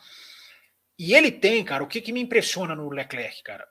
O Leclerc tem uma, uma. As vitórias do Leclerc, cara, são frutos de uma força mental muito grande. O Leclerc ele veio, ganhou GP3 e ganhou Fórmula 2. É por isso que eu falo que é inadmissível o Piastri não ter essa chance. Porque os dois que fizeram isso são o Russell e o Leclerc. Olha onde eles estão hoje, cara. Olha onde eles estão hoje. E eles tiveram a chance. Eles subiram. Por isso que é o crime do Piastri. Mas você não perguntou do Piastri. Vamos focar no Leclerc. Eu acho que o Leclerc ainda tem assim aqueles erros de 2019, meio que uma nuvem. Mas eu acho que o que mais me impressiona no Leclerc, cara, é, é se você pegar as vitórias do Leclerc, cara, são todos frutos de uma pressão tão grande e o cara tão menino conseguia administrar. Vamos lá, cara. As três vitórias do Leclerc na Fórmula 1, na Bélgica, depois da morte de um irmão, praticamente, que morreu ali no sábado, que foi o Robert. Na Itália, cara, com a pressão do Hamilton embutido atrás, e, cara, ganhou de Ferrari em Monza, cara. Eu já fui a Monza. Os caras são absolutamente fanáticos. Há uma, há uma atmosfera gigantesca. E o cara conseguir matar aquilo no peito e ganhar. Impressionante. E essa vitória do Bahrein, né? Com um Verstappen, assim, também assim embutido, né, cara? A imagem do Verstappen, de intimidador que ele construiu, não tenho dúvida disso, no ano passado, cara, esse cara que jogou o Hamilton para lá várias vezes, vou brigar com esse cara e brigou, encarou, não errou. E ainda tem outra, cara, o Leclerc, cara, ele foi campeão, ele ganhou, foi campeão da Fórmula 2, ele ganhou a corrida no Azerbaijão, lá em Baku, quatro dias depois da morte do pai dele, cara. Então, assim, bicho, é um cara que tem uma força muito impressionante. E o talento do cara é impressionante. O braço do cara é uma coisa avassaladora. Eu acho um pilotaço. Ainda tem essa questão dos erros. Ainda não é um piloto completo. E ainda não é um cara que passou pelo que vai passar ou pelo que já passou o Verstappen. Que é aquele disputa do título mundial. É aquele momento em que se você errar, você perde o título. Se você cometer uma besteira, você perde o título. Numa classificação, você pode deixar o título escapar. É, então falta ver isso do Leclerc, cara. É, mas é um piloto que está impressionando, está impressionando assim, é, muito, muito forte e psicologicamente mais, mais, mais do que qualquer outra coisa. Respondida a sua pergunta, amigo. É... Vamos lá, vamos continuar. Irmãos Possati. Ela coloca lá no Google, lá tem o um cronograma, ele colocando aqui para acho que é para o rapaz que perguntou dos treinos. Né? Mais um superchat aqui do Nicolas Nicolite. Obrigado, Nicolas. Obrigado mesmo. Obrigado mesmo pelo seu superchat aí, pela sua contribuição. Mais um aqui, ó, do Elias, é o nosso décimo de hoje. Elias Felipe, com a Pirelli não dando o resultado que a Fórmula 1 esperava, eles deveriam considerar troca de fornecedor de pneus? Ah, Felipe, cara, não é assim, Elias. Para você fazer um pneu de Fórmula 1, você tem que estar tá muito preparado, você tem que ter um, uma condição de fábrica, de velocidade de produção, de estudo técnico. O carro de Fórmula 1 é uma, é, é, é, uma, é uma fera de, dificílima de você fazer uma borracha que adapte. Não é assim instalar o dedo. Na Stock Car, por exemplo, dava para fazer isso. Ah, cara, não estou satisfeito com essa influência de pneus, vou trazer outra. Fórmula 1, você pode até fazer isso, mas demora, cara. Você tem que fazer um trabalho bem Entendeu? Não é assim, não entregou troca. Eu não sou a favor da Pirelli, eu critico a Pirelli, eu acho que o trabalho é mal feito, vários erros, o pneu de chuva que não aguenta há muitos anos. Eu sou bem crítico da Pirelli. Mas não é só trocar. Poderiam considerar. Não estou dizendo que a sua pergunta está errada, não. Podem considerar. Mas aí tem que ser um trabalho de lá para frente. Aí a informação vaza, a Pirelli se sente sabotada. Já pensou, cara? Pneu é uma coisa muito sensível, é um, é um item de segurança, né? Então, isso é uma coisa que tem que ser feita muito bem, muito bem, de forma muito bem planejada. Tem que botar a Pirelli para trabalhar melhor, Elias. Eu acho que é isso, cara. Tem que botar com a Pirelli para trabalhar melhor, exigir da Pirelli mudanças estruturais, de fábrica, de contratar pessoas. Tem que ficar em cima, cara. Tem que ficar em cima. É... E conversar com outros. Sim, conversar com outros. Leonardo Lopes. Zonas de detecção estão ruins, conforme bem informado no programa de segunda é, tem a possibilidade de reunião dos pilotos pré-prova ou alguma reivindicação por parte deles para mudança de local? Não, isso não tem como mudar, não, cara. Depois que isso é estabelecido, é, os caras furam a pista, colocam sensores. Isso não, isso não se muda assim, não, cara. Não de uma hora. Assim, dá para mudar de uma hora para outra, uma madrugada, mas só porque os pilotos não querem. Acho que os pilotos não têm essa pegada. É... Chassis iguais, pede aqui os irmãos Possati. Igor Paulinelli, Vettel vai correr, Fábio? Fale um pouquinho da Aston. Vettel vai correr, Vettel vai estrear, né, gente? Vettel vai estrear. Daqui a pouco o Vettel estreia no Campeonato Mundial de Fórmula 1 é, de 2022. É... Tô de volta aqui, ó. O próprio aqui o Vettel aparece aqui o Vettel. Quando a gente fala dele, ele aparece aqui, ó. Tô de volta. É... Eu li o seu superchat, não li, não, o Mikael? Acho que li, né? Deixa eu ver aqui, peraí. Li aqui, ó. Há espaço para mudar essas rodas, tipo. Não, era, não foi esse que você mandou? Espaço para mudar as rodas. Eu li o seu. É... Talvez você mandou essa mensagem aqui, eu não tinha lido, né? Porque eu tô, eu tô correndo atrás do prejuízo aqui. Eu tô, com, tô lendo as mensagens aqui de 22 e 40. É, então, eu, deixa eu voltar aqui. Igor Paulinelli pediu para falar um pouquinho da Aston, né? Cara, a Aston tá muito mal, cara. A Aston tem problemas da altura do carro. A Aston tem uns carro difícil de dirigir, carro é, complicado, problema do motor Mercedes. A Aston tá meio perdida. Aston e Williams, né? São que não pontuaram ainda. É isso, gente? Aston e Williams, né? Não marcaram pontos ainda. É... Então, cara, a situação da Aston tá, não tá boa, não, cara. Eu acho que eu já falei isso aqui no café com velocidade. Eu acho que o Vettel vai sentar no carro e não vai ver futuro, não. Eu temo, eu temo pelo futuro do Vettel. Até do Alonso, mas a Alpine tá melhor. A Alpine tá melhor. Pelo menos está dando mais perspectivas. Cássio, mais uma ideia do Cássio aqui, ó, dá 10 voltas com DRS para todo mundo. Cada um usa quando quiser e já era. Eu também acho, cara. Também, também sou a favor. Qualquer ideia, gente, que não seja estapafúrdia, claro. Boas ideias como essa, vale a pena. Limita o número de DRS, né? Limita de alguma maneira.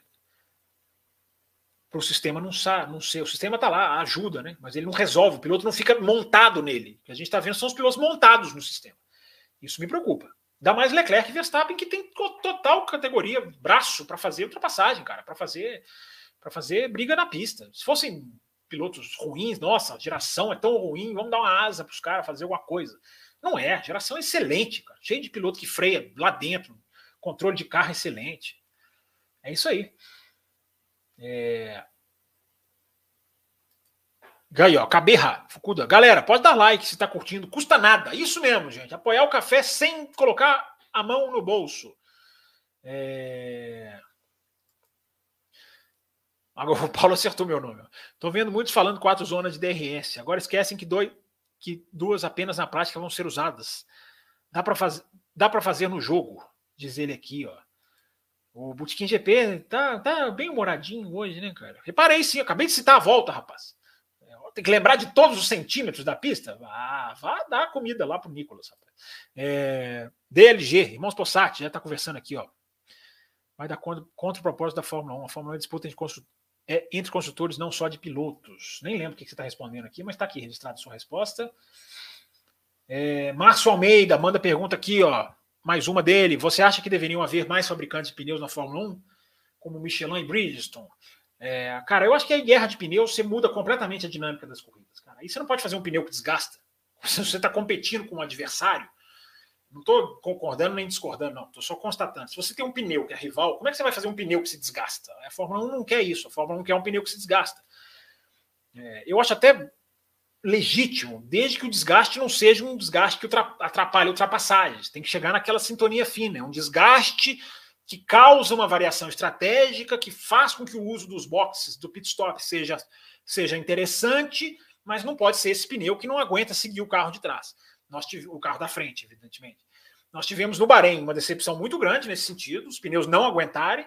Na Arábia Saudita foi, foi menos pior, porque a, a pista exige menos dos pneus. Então nós estamos aprendendo dos pneus, mas Michelin e Bridgestone, Márcio, aí você mudaria completamente a filosofia do negócio, entendeu? Viraria outro tipo de corrida. É, não, sei se é a solução, cara, não sei. É, não vai chegar numa hora que vai fazer um pneu que não precisa de parada. Você não vai voltar ao abastecimento, que eu já falei. E aí, você vai fazer corrida sem pit stop, sem, sem parar? Você vai limitar? Cara, como é que você limita? Michelin, você vai concorrer com a Pirelli, mas os pneus de vocês têm que durar 40 voltas. É difícil de colocar essa métrica em prática. Entendeu? Eu, eu, eu, compliquei mais, né? Eu acho que eu compliquei mais a resposta do que esclareci. É, vamos lá, vamos lá, vamos lá, vamos embora. Vamos mais aqui. O trabalho de vocês é incrível, parabéns. Obrigado, Lucas. Obrigado pelo apoio, obrigado pela, pela mensagem, por acompanhar o nosso trabalho. A audiência nossa está subindo e a gente está muito feliz com isso. E estamos fazendo mais conteúdo aí para vocês. Fábio, se não houvesse congelamento na, na F1, onde você acha que eles estariam? Você fala congelamento de motor, William? Ou, ou, você fala restrição? Reenvia aí, complementa aí a pergunta. Isaías, sabe, você viu alguma coisa sobre a Globo voltar a ter os direitos novamente da Fórmula 1? Cara, eu vi um, uma pessoa no Twitter mencionando, mas um, um tweet para mim não é não é informação. Eu acho que não, acho que, enfim. Aí tem que ver com o pessoal que é mais ligado aí nas transmissões nacionais, cara. Eu acompanho muito mais lá fora do que aqui, essas articulações. Enfim, pessoal lá no Louco sabe melhor do que eu isso aí. É, não sei, viu, Zay? Se tiver mais informação, se bater, descobrir alguma coisa, trago aqui na segunda-feira ou em programas na sequência. Mas no momento só vi um, uma fumacinha. É, irmãos Possati, a Fórmula Indy, por muitas corridas, demonstra mais emoções do que a Fórmula 1 pela falta de competitividade e ultrapassagens. É, mas a Indy, é, a Indy tem que melhorar também, viu, irmãos? Tem que melhorar. Em circuito de rua, oval não, oval é diferente. Mas a Indy está tá com um projetinho ali que precisa de ajustes também na questão de ultrapassagem. Né? O campeonato está super competitivo, está com bons pilotos, está com alternativas assim de vencedores, está muito legal. Mas a Indy em ultrapassagens também não está no, no, não tá campeão do mundo, não. Mas vai correr esse final de semana aí, né? Long Beach. Esse final de semana tem Long Beach. Corrida legal, tradicional. Vamos ver. É... Luiz Júnior, DRS é ultrapassagem artificial. Coloca chuva artificial e teremos ultrapassagem de verdade. É, o artificial por, pelo artificial, né, Luiz? É, mais aqui, Márcio Almeida. Vocês falam demais. Vocês já repararam que vocês falam pra caramba? Dá até sede. Já vou ler sua pergunta, Márcio. Peraí.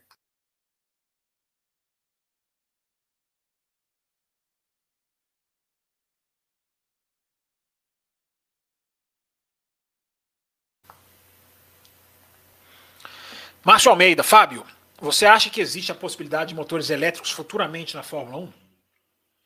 Eu acho que essa possibilidade existe lá no futuro, lá na frente existe. Eu acho que ela é real. A Fórmula 1 não vai poder ir na contramão do mundo para sempre. O mundo todo está indo para o lado elétrico. Vai demorar um pouco? Vai demorar um pouco.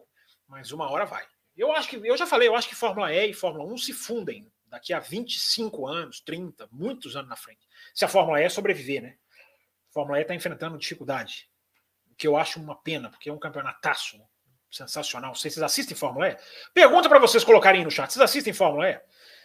Vou ler as respostas já já, quando eu chegar lá, porque eu estou aqui nas mensagens enviadas às 15 para as 11. Mas diz aí, vocês assistem Fórmula E? Eu acho um campeonataço, cara. Ótimas corridas, excelentes pilotos, os carros são lindos, eu acho os carros maravilhosos. Vem aí a geração 3, é uma ótima pedida, mas a Fórmula E está enfrentando queda de audiência. Enfim, a Fórmula E tomou uma pancada com a pandemia. Está tentando se reerguer. Podemos falar de Fórmula E mais à frente, né? Deixa eu seguir com as perguntas aqui. Quem sabe um café expresso sobre a Fórmula E? Vocês gostam da ideia? Não ter um GP na Alemanha é sacanagem, diz aqui o Nicolas Henrique. A Alemanha mais não quer, né, o, o Nicolas? Não é muito. A Alemanha não é um país que está querendo entrar tanto assim, não. É... o que é mais o Botequim GP está aqui hoje, ele está muito soltinho. Eu vou ter que bloquear ele já já. O que é mais caro, assistir Fórmula 1 em Mônaco ou estocar no Galeão? Aquele preço da Stock Car procede mesmo? O Adalto falou de 600 reais, eu não fui checar, claro que eu acredito nele, mas aquilo ali não era um erro do site, um programa VIP? Diz aí, então, não estou por dentro não, mas fui informado lá pelo Adalto sobre isso. Liberar DRS até ficar um segundo de diferença seria interessante, pois existe a dificuldade de ultrapassagem. Concordo plenamente, Cássio, plenamente. E aglomerar todo mundo, e os mais ousados dariam um jeito de ultrapassar no talento. É mesmo que não chegasse a aglomerar, né, cara? Porque como eu falei lá no começo do programa, né, o DRS não cura carro, carro defeituoso. Mas tem, tem, tem base o seu raciocínio. Cássio, tô, tô, tô achando interessante a sua ideia, suas ideias aqui. É, mais um superchat aqui, cara. Legal, Antônio Júnior. Obrigado, cara, pelo seu apoio, pela sua ajuda aqui para o café, cara, por apoiar o nosso trabalho. Obrigado, Antônio Júnior. Fale um pouco sobre os sensores da pista e dos pits. Eles são montados pela FIA, confere? Rosberg já citou que o sensor de velocidade é, do pitch, do pitch, por exemplo, não é. Eu já citei até isso no café, viu, Antônio? Não sei se você escuta o café há muito tempo. Quando o Rosberg falou isso, eu disse isso no podcast. É, que nem sempre o sensor, não é que é toda hora, mas nem, às vezes o sensor não está exatamente no ponto da linha. Às vezes a linha é a referência para o piloto. Ó, meu amigo, daqui para frente não vai na velocidade que você estava. É, a FIA confere. A, a, gente, assim, o trabalho da FIA de montagem de, de, de, de uma corrida de Fórmula 1, ele começa muito antes. A gente, tá, a gente acha que a gente liga a televisão na sexta-feira, ou na quinta de madrugada, e que os caras chegaram duas horas antes. Não, os caras passam a semana inteira, cara. Toda a parte de publicidade, toda a parte de sensores. Você tem vários sensores na pista, você tem toda a parte, a parte de iluminação artificial. Aquilo não é fácil. Sabe onde, sabe onde que eu comecei a prestar bastante atenção nisso, o, o, o Antônio? Lá em Monza, cara, quando eu fui em Monza, eu fiquei. Na hora que acaba a corrida, os caras começam a desmontar a pista. E eu fiquei olhando tudo que os caras desmontam, tudo que os caras recolhem. Todas as equipes, cada equipe para desmontar uma coisa, para pegar uma coisa diferente.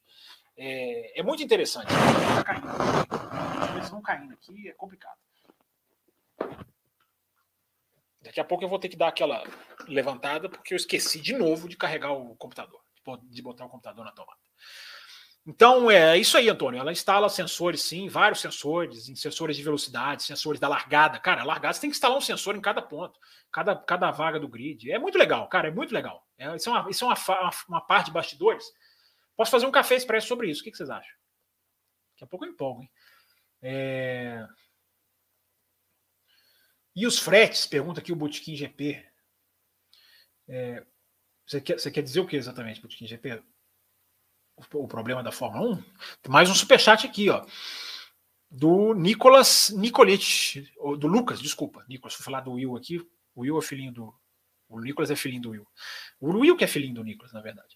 Obrigado, Lucas. Mais um superchat. Cara, gente, vocês estão contribuindo demais para o nosso programa, viu? Vocês estão ajudando mesmo. O superchat de vocês ajuda o canal a crescer, ajuda o canal a divulgar, ajuda o canal a, enfim, a fazer mais participação, investimento em equipamento. Essa câmera que eu uso, o microfone que eu uso, tudo isso foi comprado é, com, com auxílio dos apoiadores. Eu comprei esse, esse, esse adaptador aqui de USB que salvou a minha vida aqui para fazer as gravações. Aí eu fui mexendo nele aqui agora, vai dar mau contato. Quer ver? Tudo isso, gente, graças à ajuda de vocês que apoiam o café. A gente tinha equipamentos. Quem acompanhou, acompanhou os primeiros vídeos do café, cara, a gente tinha equipamentos muito mais rudimentares. A gente conseguiu dar um upgrade, eu, Raposo. É, a gente conseguiu fazer uma, Acho que até o Will ou o Matheus, a gente já mandou um fone para eles, não, não, não, não, lembro qual. Will, você está aí? Foi você que a gente mandou? O Will já tem até o uniforme do café lá na casa dele. Então estamos crescendo, graças à ajuda de vocês, viu, gente? É, mas vamos lá, qual, qual a sua opinião sobre o Leclerc? Tem potencial? Respondi aqui agora há pouco, mas você não foi. Né, foi que eu estou lendo a sua mensagem aqui com atraso, a culpa é minha. Mas né, dei aqui uma explanação sobre o Leclerc já. É, Olha que pergunta interessante aqui do Paulo Jesus, uma coisa que eu estou observando também, tenho pensado sobre isso. Fábio, essa corrida, na sua opinião, pode decidir quem vai ser o primeiro piloto da Ferrari? Paulo, assim, eu não acho que seja Austrália tudo ou nada. Eu não acho que é assim, a Austrália pode definir, ou vai definir. É, eu acho que o Carlos Sainz está correndo contra o tempo. Eu acho que o Carlos Sainz já está numa posição difícil nesse sentido. Repito o que falei, ele está andando próximo, não é que ele está tomando tempo, mas, gente, Fórmula 1 e Ferrari, a, digamos, a, a, a tendência a fazer o, um piloto primeiro, a fazer alguém de primeiro piloto é, é o DNA, praticamente. Então, Paulo, sua pergunta é muito interessante. Eu acho que não é. Eu acho que está cedo. Eu, eu, sempre vou achar cedo, a não ser que esteja lá no começo do campeonato. Mas eu não acho que vai acontecer agora. Mas vamos lá, né, Paulo? Analisando, indo além fazendo jus ao nome do programa na sua pergunta. Suponha que o Leclerc ganha e o Sainz abandona. O cara bota mais 25 de frente. Olha, como é que fica, né? Não estou dizendo que tem que fazer primeiro piloto, nada disso. Eu tô, estou dizendo pela perspectiva deles, que adoram isso, né? que fazem isso como, como esporte. Ou anti-esporte, né? É, eu acho que a sua pergunta é bem intrigante, Paulo. Não estou dizendo que vai ser Austrália tudo ou nada. Mas o desenho vai se, o desenho vai se desenhando. Os caras, daqui a pouco, eles martelam lá. O Leclerc recebeu ordem de equipe na primeira, na segunda corrida, lembra? Quando o Vettel. Então, os caras têm essa tendência. Né? É, é, lamentável, é essa Fórmula 1 empobrecida, né? do resultado acima de tudo. Porque o Sainz pode perder as cinco primeiras corridas do Leclerc, seis. Quem garante que ele não pode pegar a mão e lá na frente se tornar? Eu já vi equipe, já citei isso no café várias vezes, eu já vi equipe na DTM perder campeonato porque privilegiou o piloto errado no começo. É. Perdeu o campeonato, porque fez ordem de equipe contra um piloto lá no começo, que no final do ano era que estava mais rápido, é o Mortara, esse que está na Fórmula E. Entendeu? Prejudicou o Mortara no começo, chegou lá no final, o Mortara era o piloto mais rápido da Audi e, e tinha, e não tinha os pontos necessários para ser campeão. Tiro pela culatra, cara. Então, assim, sou, sou rigorosamente contra essa, essa decisão é, é, rápida que a Fórmula 1 faz na primeira, segunda corrida. Mas por isso que eu acho que o Sainz está a perigo. Mas o Sainz está próximo, cara. O Sainz está próximo do Leclerc. Eu acho que isso é importante. Para ele conseguir ficar ali e se impor. Né? Porque o Sainz não me parece um cara de baixar a cabeça, não. Agora, tá correndo quanto tempo? Tá correndo quanto tempo? Já tá apertado para ele, na minha opinião. Infelizmente, não era para estar. É...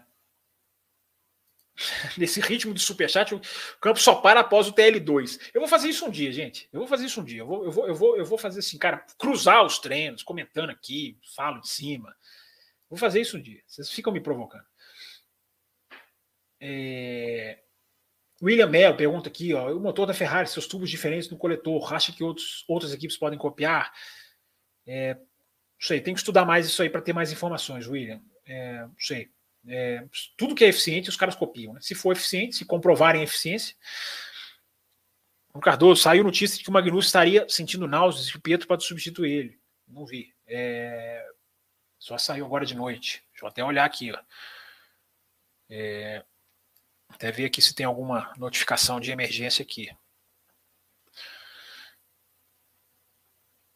É, não, tem, tem. Tem o, o Magnussen tá, tá, se, tá se sentindo. Não, tá se sentindo indisposto, tô vendo aqui. E não participou da, da, das atividades de imprensa, né? Informação procede, procede. Vi aqui agora. Obrigado, Bruno Cardoso. Bruno Cardoso, deixa eu fazer o registro aqui, colocar na tela. Obrigado pela informação. No Pietro não vi nada, mas acabei de bater o olho aqui. É... Singapura será que horas? E Suzuka? Pergunta Muji, Muji, Muji. Bem-vindo, Muji, Muji. Cara, eu não sei os horários das corridas, não. Vocês sabem, gente, para falar para ele aí. Tem lugar que divulga. Eu, eu não assisto ao vivo, cara. Eu não faço a menor ideia de horário de corrida qualquer. É... Primeira corrida, luz do dia. Com luz do dia desde Interlagos 2021 diz aqui o Guilherme, não sei, acho que ele está conversando aqui, no chat. Um certo narrador falava das retas curvas, dizem que criou o termo. É, é, esse termo pegou. Ele não é um termo ruim também, não. É, aqui, o Will fala que o, o Pietro não está na Austrália. Pô, mas tinha que estar, tá, ué. Tinha que estar, tá, ué. O cara é piloto reserva. Se o Pietro não está na Austrália, é um erro grave da raça. Não está na Austrália por quê? É... Vamos lá. Eu tô, eu tô lendo mensagem de 30 minutos atrás. Eu tô atrasado. Vocês estão mandando muita mensagem. Vamos correr, vou correr aqui um pouquinho. Vamos lá. É, Fábio, se liberar o uso do DRS também para quem está na, na, frente defender a posição, melhora a situação? Acho que melhora. Você pode colocar, Charles Câmara, um, um espaçamento de 10 segundos, 5 segundos. Um abriu, o outro tem alguns segundos para abrir. Há tecnologia para fazer isso. É, é, o time do uso definiria quem, quem teria mais ação. Eu acho que todas as ideias são válidas, Charles, e essa sua também é. É, dá para fazer com uma sintonia fina aqui, outra ali. Dá para fazer, gente. Dá para fazer muita coisa. É, pra, pra, pra, vamos lá. Rafael de Mesquita. Bem-vindo, Rafael. Ele coloca aqui, ó. GP da Austrália geralmente é sempre muito chato, mas tenho quase certeza que desse, essa desse final de semana vai ser excelente pela mudança no traçado e falta de aderência das equipes, falta de referência, desculpa, das equipes. É, tem tudo para ser legal mesmo, Rafael. Vamos ver se essa pista dá certo, né? Se encaixa. Eu acho que pode ser mais legal mesmo. Fábio, os pilotos dessa geração são moldados para usar o DRS, inclusive nas categorias de base, o dispositivo também é usado. É, mas ele, é mais, ele não é tão forte como na Fórmula 1, né? Felizmente. Na Fórmula 1, acho que só Hamilton e Verstappen conseguem sem DRS. Não, não, não. Acho que não, Paulo. O Daniel Ricardo, só para citar um aqui, bicho, o cara é um, um ultrapassador de, de, marca maior. Tem muito piloto bom. Praticamente todos são, são aptos a fazer ultrapassagem, Paulo. Nisso aí eu acho, eu penso um pouquinho diferente. Rafael de Mesquita, que eu acabei de dar boas-vindas e dou de novo. Alguma chance do Drogovic ganhando a Fórmula 2 esse ano conseguir uma vaga na Fórmula 1 de 2023 sem grandes patrocinadores?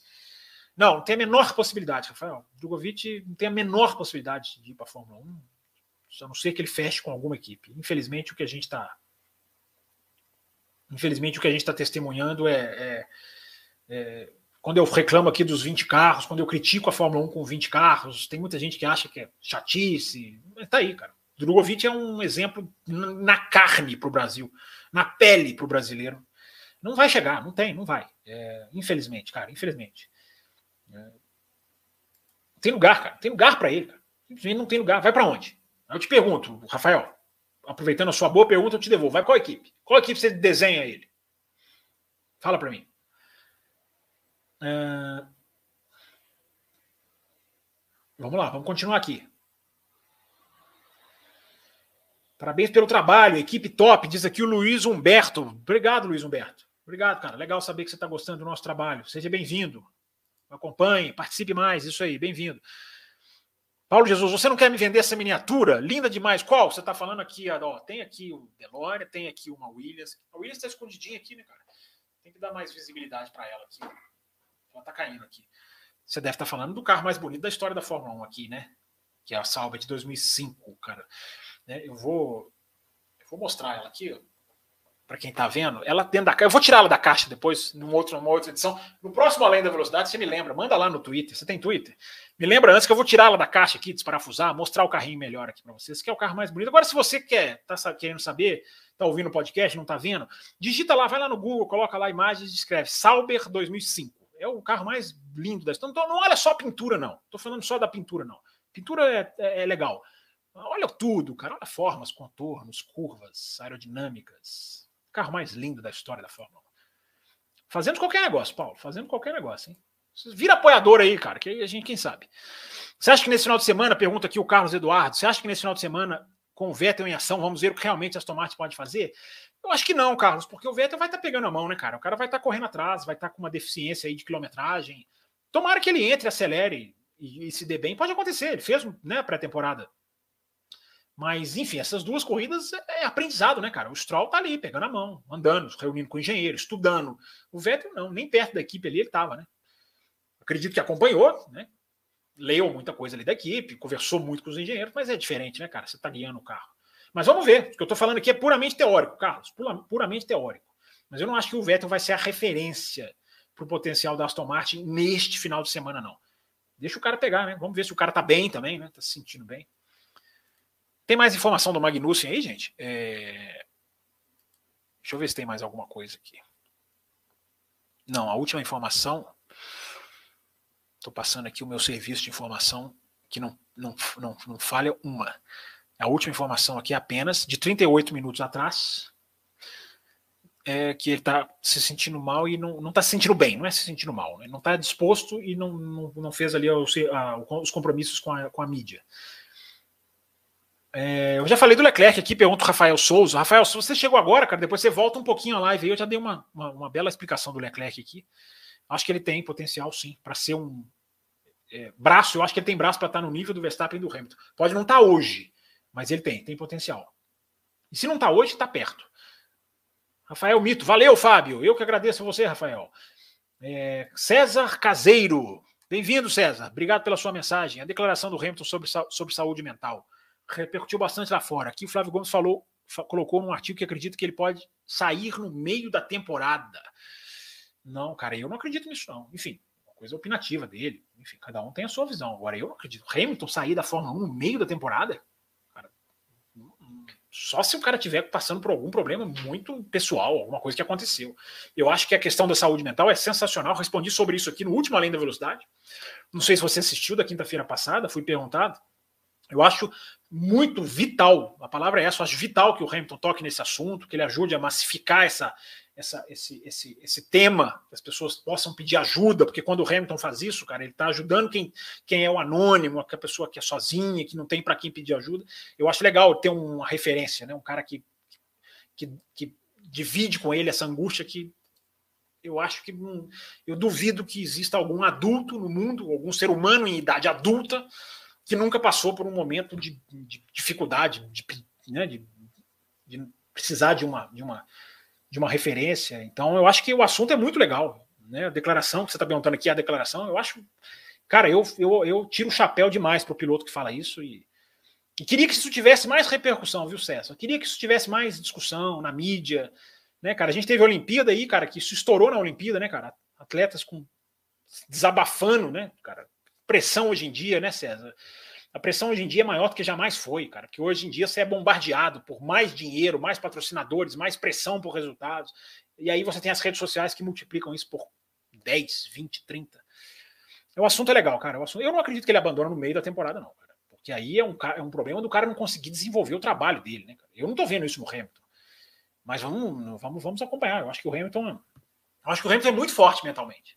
Isso, isso cobra um preço, viu, César? Eu acho que talvez o que você esteja falando aqui, que foi, foi citado, é talvez seja isso. É o preço que, que isso aí cobra. Uma hora, uma hora deságua, né, cara? Uma hora, uma hora isso vira, né?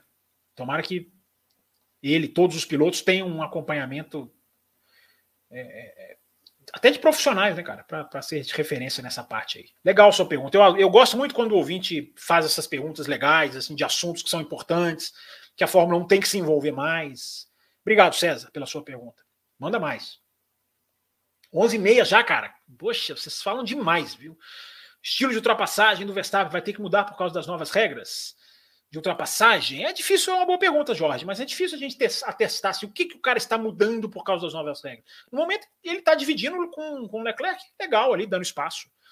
Né? Por que, que ele está fazendo isso? É a dinâmica ali da corrida? A gente só teve duas provas para ver, né, Jorge? Vamos ver, vamos ver com mais calma. Pode ser, pode ser. Sua pergunta pode ter um fundo, só é difícil da gente comprovar. Monstro Baleia, você não acha que corre o risco de acontecer com sonhos que aconteceu com Barrichello e Button? Acho que sim, acabei de dizer aqui, né? É, provavelmente você já tinha enviado a sua pergunta. É... Boa noite, Fábio. Luciana Faria. Bem-vinda, Luciana. Legal ter você aqui. A corrida na Rússia vai ser, substitu... vai ser substituída por outro. Vamos dar like, galera. Ó, Luciana, poxa, que legal, aparecendo aqui e já pedindo like. Isso aí, obrigado, Luciana. É, vai ser substituída, sim. Fórmula 1, 99% de certeza que vai botar uma pista ali no dia que era o Grande Prêmio da Rússia. Acho que é 25 de setembro, né? Se eu não estou enganado. E é, tudo indica que vai ser o Qatar, viu, Luciano? Eu já antecipei essa informação aqui, ó, semanas atrás. Eu já passei isso aqui no, no Além da Velocidade, até como informação. Não está fechado, não estou falando que vai ser.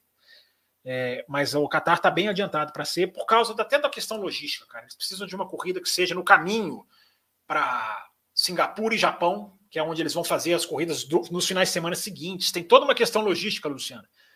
E a Fórmula 1 está penando demais com essa questão de logística. Muito. O mundo inteiro está pesando por causa da guerra. Posso explicar mais sobre isso, se vocês quiserem. Mas vamos lá, vamos correr. Você não acha que corre o risco de acontecer com Já li essa daqui, né? Do Monstro Baleia. É... Boa noite, meu xará. Diz aqui o Fábio Luiz. Boa noite, Xará. Obrigado por estar aqui, obrigado por participar, mandar sua mensagem, apoiar o café. Max deu, Max depois que foi campeão está mais tranquilo, mas se começarem a cutucar ele vem com a faca nos dentes. Será que ele está mais tranquilo? O cara tá dividindo curva lá. Márcio Almeida, mais uma dele aqui. Ó. Você acha que o Sérgio Pérez está fazendo um bom trabalho na Red Bull? Ou o Pierre Gasly poderá voltar esse ano para a Red Bull? É, não, esse ano não. Eu acho que só se o Pérez mergulhar muito num buraco em que ele não está. O Pérez está mais próximo do Verstappen, até agora nas duas corridas, mostrou uma evolução. Eu, eu continuo, continuo dizendo, acho que o Pérez foi mal na Arábia Saudita. Uh, teve lá o azar, mas coloquei o gráfico lá no meu Twitter, cara, assim, de, do desenho de tempo de volta, diferença para o líder. E o Pérez claramente abaixo do Sainz, do Leclerc, do Verstappen. Não pode, tem que andar mais. Mas não, não acho que está ameaçado assim de ser trocado pelo Gasly, não, Márcio. Eu acho que o Gasly não volta porque eu acho que a Red Bull perdeu a fé nele. Alguém me ajuda aí. O treino de hoje vai passar no canal aberto da Band ou só para assinantes? Aí, gente, vocês ajudem o cara aí, ó. Já responderam ele aqui. Aqui, ó. Agora, agora, agora eu tô chegando na galera da Fórmula na hora que eu fiz as perguntas da Fórmula E aqui, ó. Eu assisto a Fórmula E diz o Jorge. As pistas são ridículas. É, as pistas, tem pista boa, tem pista ruim, tem pista que pode melhorar. É... O Rafael Jordão diz aqui: assisto, mas os carros andam muito próximos e ainda assim tem dificuldade de dispararem, de disputarem posições de fato. Eu acho que não, Rafael. Eu acho que as divididas de freada na Fórmula E são, são, são várias, são, são, elas acontecem. As corridas de Fórmula E estão passando aonde, Fábio? Nossa, gente, aí vocês vão ter que me ajudar. Pergunta do Venâncio aqui. Para o Brasil, eu não sei qual canal que passa, cara. Eu assisto na transmissão é, na geração oficial. Não sei, desculpa, cara. Mas a galera aqui no chat deve te ajudar. Que horas é o primeiro treino livre? Meia-noite, daqui a meia hora, Carlos Felipe. É... Obrigado, viu, Carlos, pela sua participação. O One Buster, que tem um nome aqui difícil, mas bonito. Na Califórnia, o governador pediu para a população diminuir os, o uso dos carros elétricos. O carro elétrico é uma piada, não existe capacidade energética para abastecimento. É, ainda não, mas o mundo está andando nessa direção, né, One-Buster? Eu não acho que são ridículos, não. É... Mas, enfim, opinião. Mas eu acho que o mundo está indo para o carro elétrico. Ele diz aqui, tomara que a Fórmula E acabe, não concordo. Acho que a Fórmula E é um campeonato excelente, ótimo entretenimento. O Rafael Mesquita diz aqui que é sem graça, artificial, sem barulho, chato pra caramba. É, tá registrada aqui a opinião. É, sem barulho é mesmo. Mas é motor elétrico, gente. É, como é que faz superchat? Pergunta aqui o Sérgio Borba. Ajuda ele aí, gente. É um cifrãozinho. Tem um cifrãozinho aqui embaixo do chat aqui, ó. Você clica no cifrãozinho e você pode doar 500 reais à vontade. É, mas enfim, falando sério, é só você, você, você clicar aqui embaixo. É, continuando aqui. Luiz Júnior, zero tesão pela Fórmula E, algumas vezes ouvindo o motor dos anos 90 e 2000. É, já fico irritado com os motores atuais, mas o Luiz Júnior, se você ficar comparando a Fórmula E com a Fórmula 1 do, do passado, a Fórmula E é a Fórmula E, cara. Tem o seu sua proposta, o seu campeonato, o seu, seu objetivo. É, não, a gente ficar, ah, Fórmula E, mas eu gosto os motores da Fórmula 1 de 2000, é outra história. A Fórmula 1 é outra pegada. Mas tudo bem, tá registrado aqui a sua opinião. O Bruno, Ma, Bruno Freitas Mendes diz que não assisto a, a Fórmula E, além da Fórmula 1, acompanho os brasileiros nas categorias de base, diz ele aqui, ó. Rafael Câmara vem forte na escola da Ferrari, bem lembrado aqui. Ó. Lembro o Bruno Freitas Mengue. Obrigado, Bruno, pela sua participação aqui. O problema da Fórmula E são as pistas, diz aqui o Bootkin GP. Até entendo o conceito de fazer corridas sustentáveis na cidade, mas as pistas são muito ruins. As pistas têm melhorado, eu acho que as pistas têm melhorado, mas tem uns autódromos que são bem ruins mesmo. Por exemplo, a Fórmula E não corria, ela corria num pedacinho de Mônaco, agora ela corre no Mônaco, Mônaco Fórmula 1. Né? É... Mas pode, pode melhorar, as pistas podem melhorar mesmo, sem dúvida nenhuma, concordo. Marcos José, e a Mercedes? Tem ou não tem, ou não tem novidades para essa corrida? Pois é, Marcos. Obrigado pela sua presença. Está aqui uma foto sorridente. É... Anunciou-se que tinha, agora anunciou que não tem, não vai ter. Eu acho que tem pouquíssima coisa. Marcos, se tiver, pouquíssima coisa. Transporte de atualização para a Austrália, gente, é caro e a situação não está fácil. É, Felipe Azevedo está aqui também. Obrigado, Felipe. Você acha que a Ferrari pode mudar um pouco das configurações do carro para ficar melhor em reta? Pode. Pode e deve. Nesse GP, visto que o real de pista mudou e está mais para se igualar mais com a Red Bull, acho que podem e devem, Felipe. É uma boa pergunta essa daí. Né, a característica do motor pode ser um motor mais potente de aceleração, não de final de reta, mas os caras vão jogar com a asa.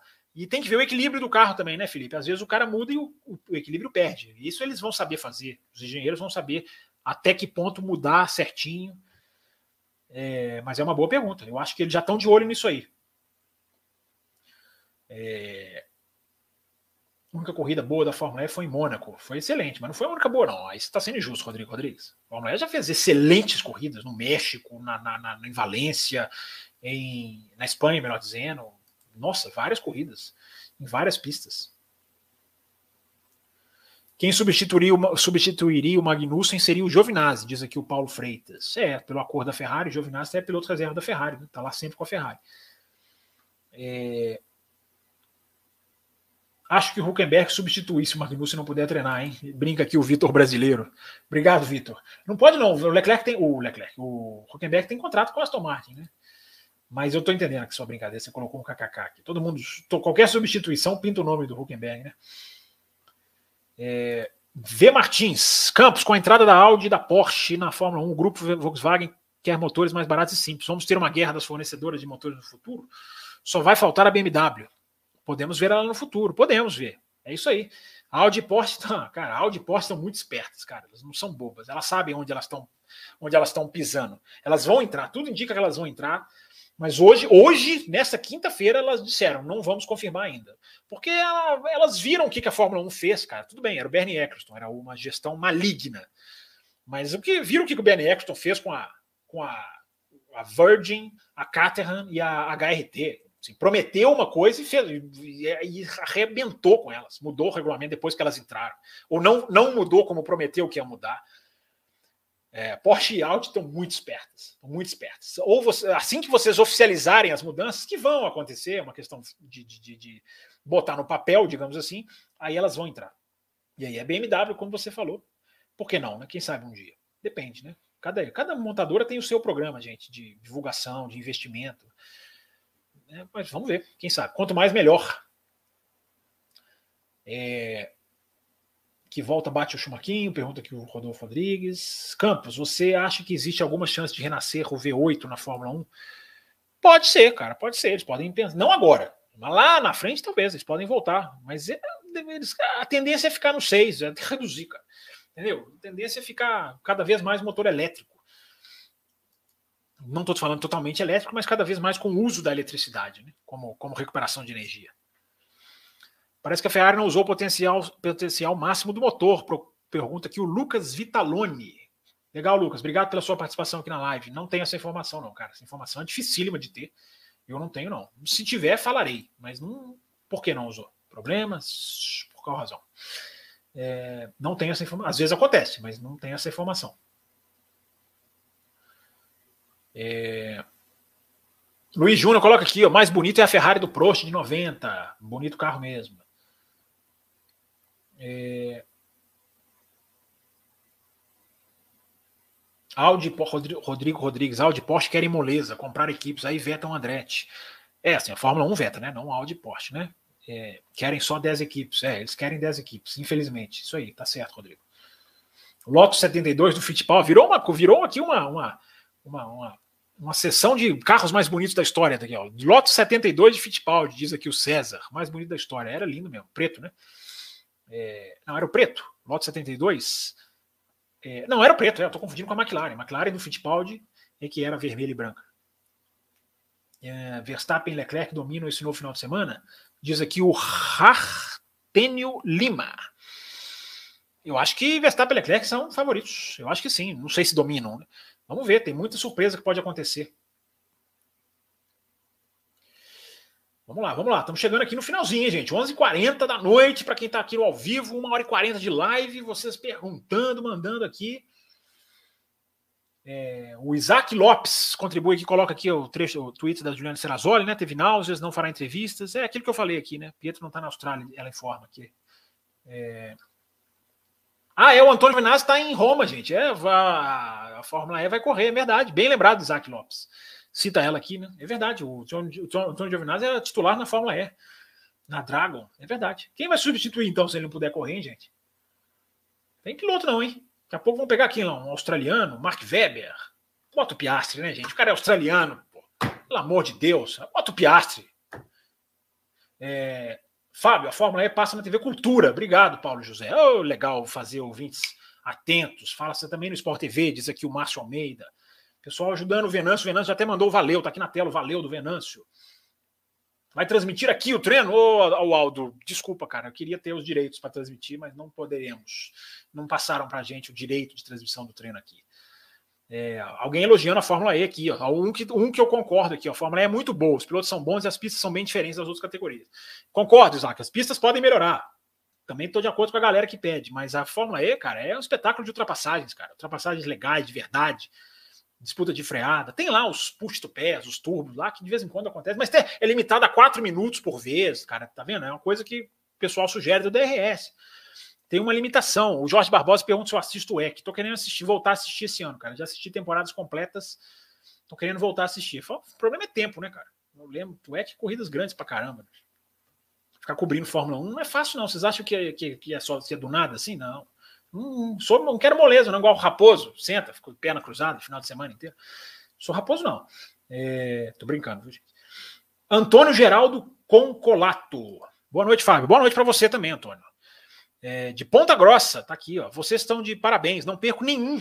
Mercedes vai acertar o carro e disputa onde você acha. É, se a Mercedes acertar o carro, cara, ela vai ela vai incomodar lá na frente, né? Porque ela, veja bem, Antônio, ela com o carro, com todos os problemas, ela já tem uma certa posição ali meio à frente do pelotão, né? Tudo bem, ela largou atrás de, da Renault na última corrida, da Alpine.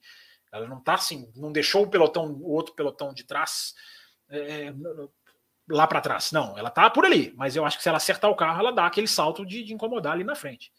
Aí talvez até, às vezes o carro ajustando o carro é hiper rápido, quem sabe? Mas é o que eu falei lá no Café Expresso. Convido você a ouvir se você não tiver ouvido. Você falou que não perde nada aqui no canal, você já deve ter ouvido, né? Não é fácil. Os problemas são. Não acho que resolve de uma hora para outra, não, cara. É... Antônio Augusto. Obrigado, Antônio. Mais uma vez você aqui mandando pergunta. Obrigado. Você já mandou antes, se eu não estou enganado. É, Hamilton teria alguma chance nessa pista? Eu acho difícil. É difícil. A situação da Mercedes é difícil. Vamos ver, a corrida é uma corrida de safety car, né, cara? De muros próximos. Pode, pode acontecer, pode acontecer do cara se posicionar ali. O pessoal informando aqui onde vai passar os treinos. O, o Will Bueno confirmando aqui ó, que o Giovinazzi está em Roma para a Fórmula E. É verdade, eu não tinha lembrado. Qual o último brasileiro que mais te impressionou? Boa pergunta aqui do Cássio. Qual o brasileiro que mais te impressionou? O último brasileiro que mais te impressionou, seja um Fórmula 1, Fórmula 2, Fórmula E. É... Foi o... o Sérgio Sete Câmara me impressionou muito bem, cara. Você está falando assim, o... só nessas três categorias, porque, eu, por exemplo, o Lucas de Graça, a gente tá falando de Fórmula E, o Lucas de Graça é um cara que me impressionou demais, cara. Não na Fórmula 1, mas na, na, na própria Fórmula E e na, na Fórmula Renault, quando ele corria na Fórmula Renault Brasil.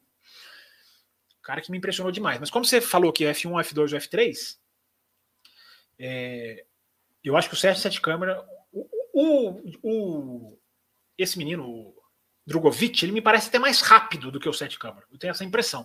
Mas o Sete Câmara me parecia mais pronto. O Sete Câmara tinha uma qualidade de defesa de posição muito forte. Era mais consistente, eu acho, um pouquinho do que o Drogovic me impressionou mais. Mas os dois são bons, são dois, são dois pilotos bem, bem legais de se acompanhar. Uma pergunta legal aqui do Isaac Lopes: o que você acha da Stock Car correndo Galeão? Cara, eu acho muito legal, diferente, bacana, assim, uma coisa ousada. Tomara que a pista seja boa. É... Eu acho muito, muito legal tentar essas coisas diferentes de uma maneira que não seja esdrúxula, estapafúrdia. É... é uma boa, é uma boa, é uma boa boa pergunta, cara. É uma boa. Eu acho que eu acho que é uma boa opção também, cara. Eu acho legal. Acho que é atrativo, cara. É, pode ser, pode ser uma coisa, uma pista mais aberta, né? Que tenha mais ultrapassagem, uma cara de oval, né? Tem muita reta, me parece. Eu gostei, eu gostei bastante dessa novidade aí. Aquela pausa para aguinha, né, gente?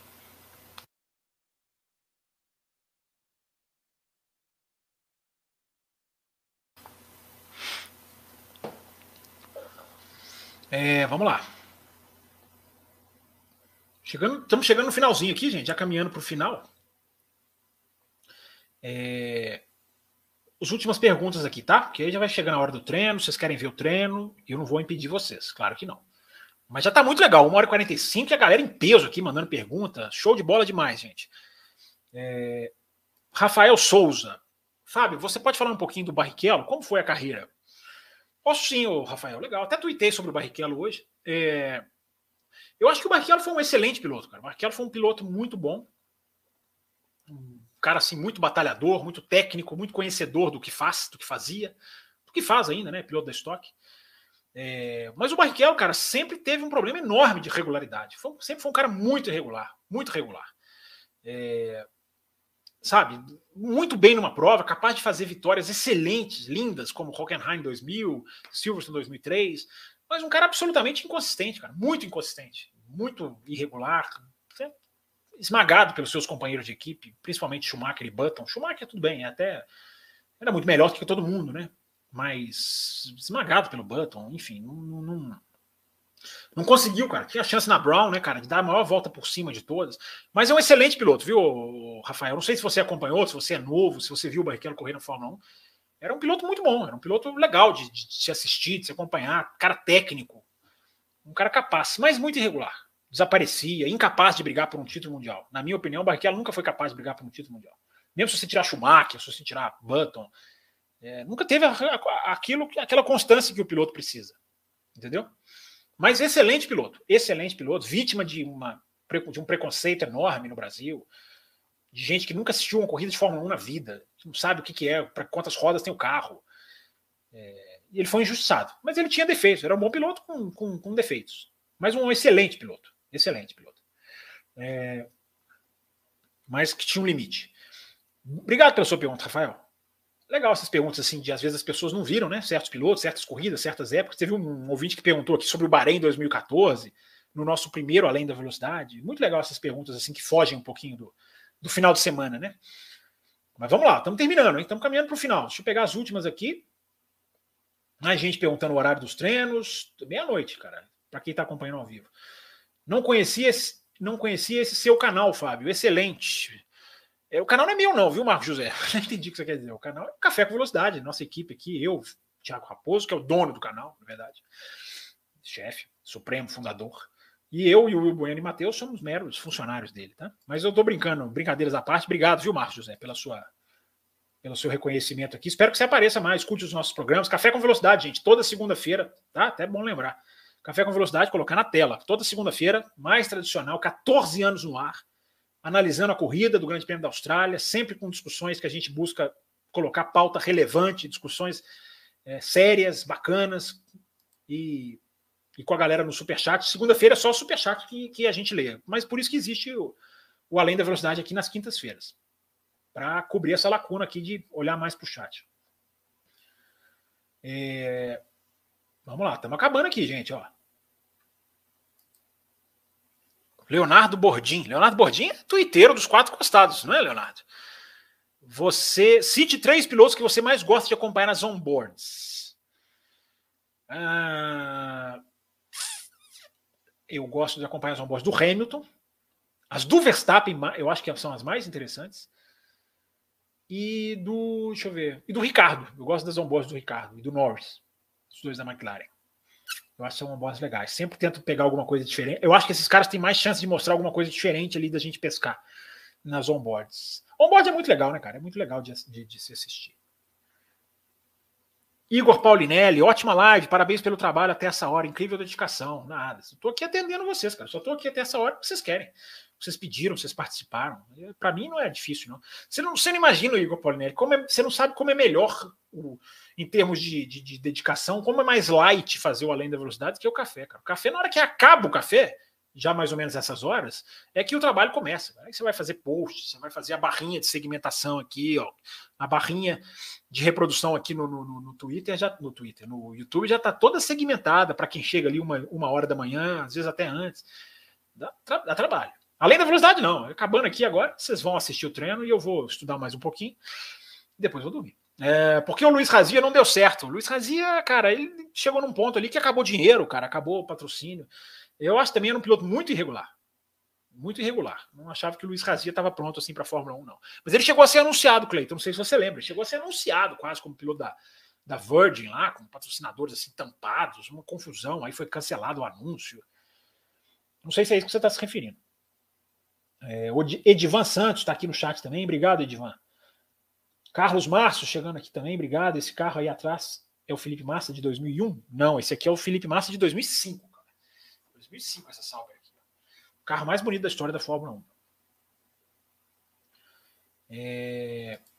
Cássio, essa sua aqui eu vou guardar, tá, cara? Essa sua é resposta grande. Ele pergunta aqui, visando a competitividade, quais peças do carro você considera interessante padronizar? Vou ver se eu guardo essa sua pergunta. Se você mandasse uma além da velocidade lá no Twitter, você me ajudava muito, cara. Mas para a gente entrar nesse assunto um pouquinho mais, frente, mais lá na frente, porque hoje a gente já está esgotando o horário aqui, cara. Mas a pergunta é boa, a pergunta é legal. Posso até ir atrás de algumas coisinhas aqui para responder com um pouco mais de base. É... Parabéns pelo programa, diz aqui o Rafael Souza. Obrigado, Rafael, pelo seu, pela sua mensagem. Lucas Tinoco está aqui, grande Lucas Tinoco. O problema do Barrichello seria o mesmo do Ricardo, a inconstância. Exatamente. Exatamente. Já falei isso do Ricardo, eu falo isso do Ricardo desde a Red Bull. Desde a Red Bull eu falo do Ricardo. Ele tem um problema de regularidade. E agora, cara, com esses carros que ele está pegando aí mais lá para baixo, esse carro da McLaren aí, meu Deus. Ó, o rapaz tá falando, Luciano Faria, Luciana, desculpa, Luciana tá falando que começou os treinos. Começar não começou, não, mas já pode ter começado a transmissão, né? Porque o treino é meia-noite. Mas então lá, vamos terminando, vamos terminando, chegando no finalzinho aqui. Vamos ver se tem mais pergunta. Se você fosse dono da equipe, tivesse que escolher entre Verstappen e Leclerc, quem ficaria com a vaga? Pergunta complicada, hein, rapaz? Eu acho que hoje o Verstappen está num estágio diferente, né? Um estágio mais acima, mais, mais, pô, mais, mais campeão do mundo, né? Simples assim, né? Rodrigo Rodrigues, recomendando aqui Bahrein 2014. Thaís Gomes aparece aqui. Sentindo sua falta, viu, Thaís Gomes? Sentindo sua falta, sentindo falta das meninas. É, espero que você acompanhe a live depois. Obrigado sempre pela sua presença, Thaís Gomes. É um prazer tê-la aqui. Show, parabéns pela iniciativa, diz aqui o Leonardo Bordim. Terminando aqui as mensagens. Meu amigo, você é conhecimento puro, diz aqui o Antônio Augusto. Puro não, cara, puro não. É... A gente vai correndo atrás, aprendendo. E as duas últimas mensagens aqui para a gente fechar a live. Ó. Acabando o programa, vou estudar. Brinca com a frase que eu falei, Paulo. E eu achando que dessa vez você daria uma chance de ver ao, não, ao vivo, não, cara. Ao vivo à noite. Para quê? Dormir? Ficar pescando? O Will é que gosta. Aqui, o Will pergunta: vai assistir o TL1 ao vivo? De jeito nenhum, cara. Pescar? Para quê? Ficar lutando contra o sono? Vou assistir depois, na minha, na minha, no meu formato, com pré, com análise, já tendo lido um monte de coisa. Tem todo um esquema aqui, garotos. Não tem, não tem essa de que à noite vai assistir ao vivo. Vocês que gostam de ficar pescando aí. Vai ficar tudo machão, tudo machão, botar uma de machão. Eu assisti, eu não pesquei. Vão pescar sim. Se não vão pescar hoje, vão pescar na corrida. Sei lá que hora que é a corrida. Vão assistir pescando sim. Eu conheço vocês. Vocês não reparem nada. É, quem você acha que ganhou o campeonato 2022? Michael Gabriel. Ah, bicho. Não vou apostar em nenhum dos dois, não. Acho a Red Bull mais carro hoje. Acho hoje, 7 de abril, acho levemente mais carro a Red Bull. Mas campeonato, cara, falta vinte e tantas corridas. É... Então é isso, gente. Chegando ao final aqui da nossa live, obrigado para todo mundo. vai, abrir, vai abrir a transmissão oficial daqui a um minuto para vocês correrem para lá. Obrigado mesmo, tá, gente? Tá, tá aqui a chamada para o café. Espero todo mundo aqui segunda-feira. Todo mundo deixando o seu like no vídeo aqui agora, no vídeo segunda-feira. Endereço para apoiar, todo mundo já sabe, tá passando aqui na tela nesses últimos segundos. Então, aqui, recados rapidinhos para a gente encerrar a live. É, muito obrigado mesmo, viu, galera? Bater uma meta de superchat. Além da velocidade, veio para ficar. Graças a vocês que abraçaram a ideia. Então, todo mundo lá, correndo para assistir o treino. Brigadão e até segunda-feira. E se é que os caras não vão fazer live aí, fica ligado aí no nosso canal que os caras inventam, acordam com vontade de fazer live e fazem. Eu não, eu anuncio as minhas tudo bonitinho, tá certinho, Twitter, tudo bonitinho. Valeu, galera, brigadão. Prazer bater papo sobre automobilismo com vocês. E vamos lá, Fórmula 1 ao vivo. Abraço para todo mundo. Valeu. Termina aqui Café com Velocidade, o mais tradicional podcast sobre corridas do Brasil. Café com Velocidade, a dose certa na análise do esporte a motor.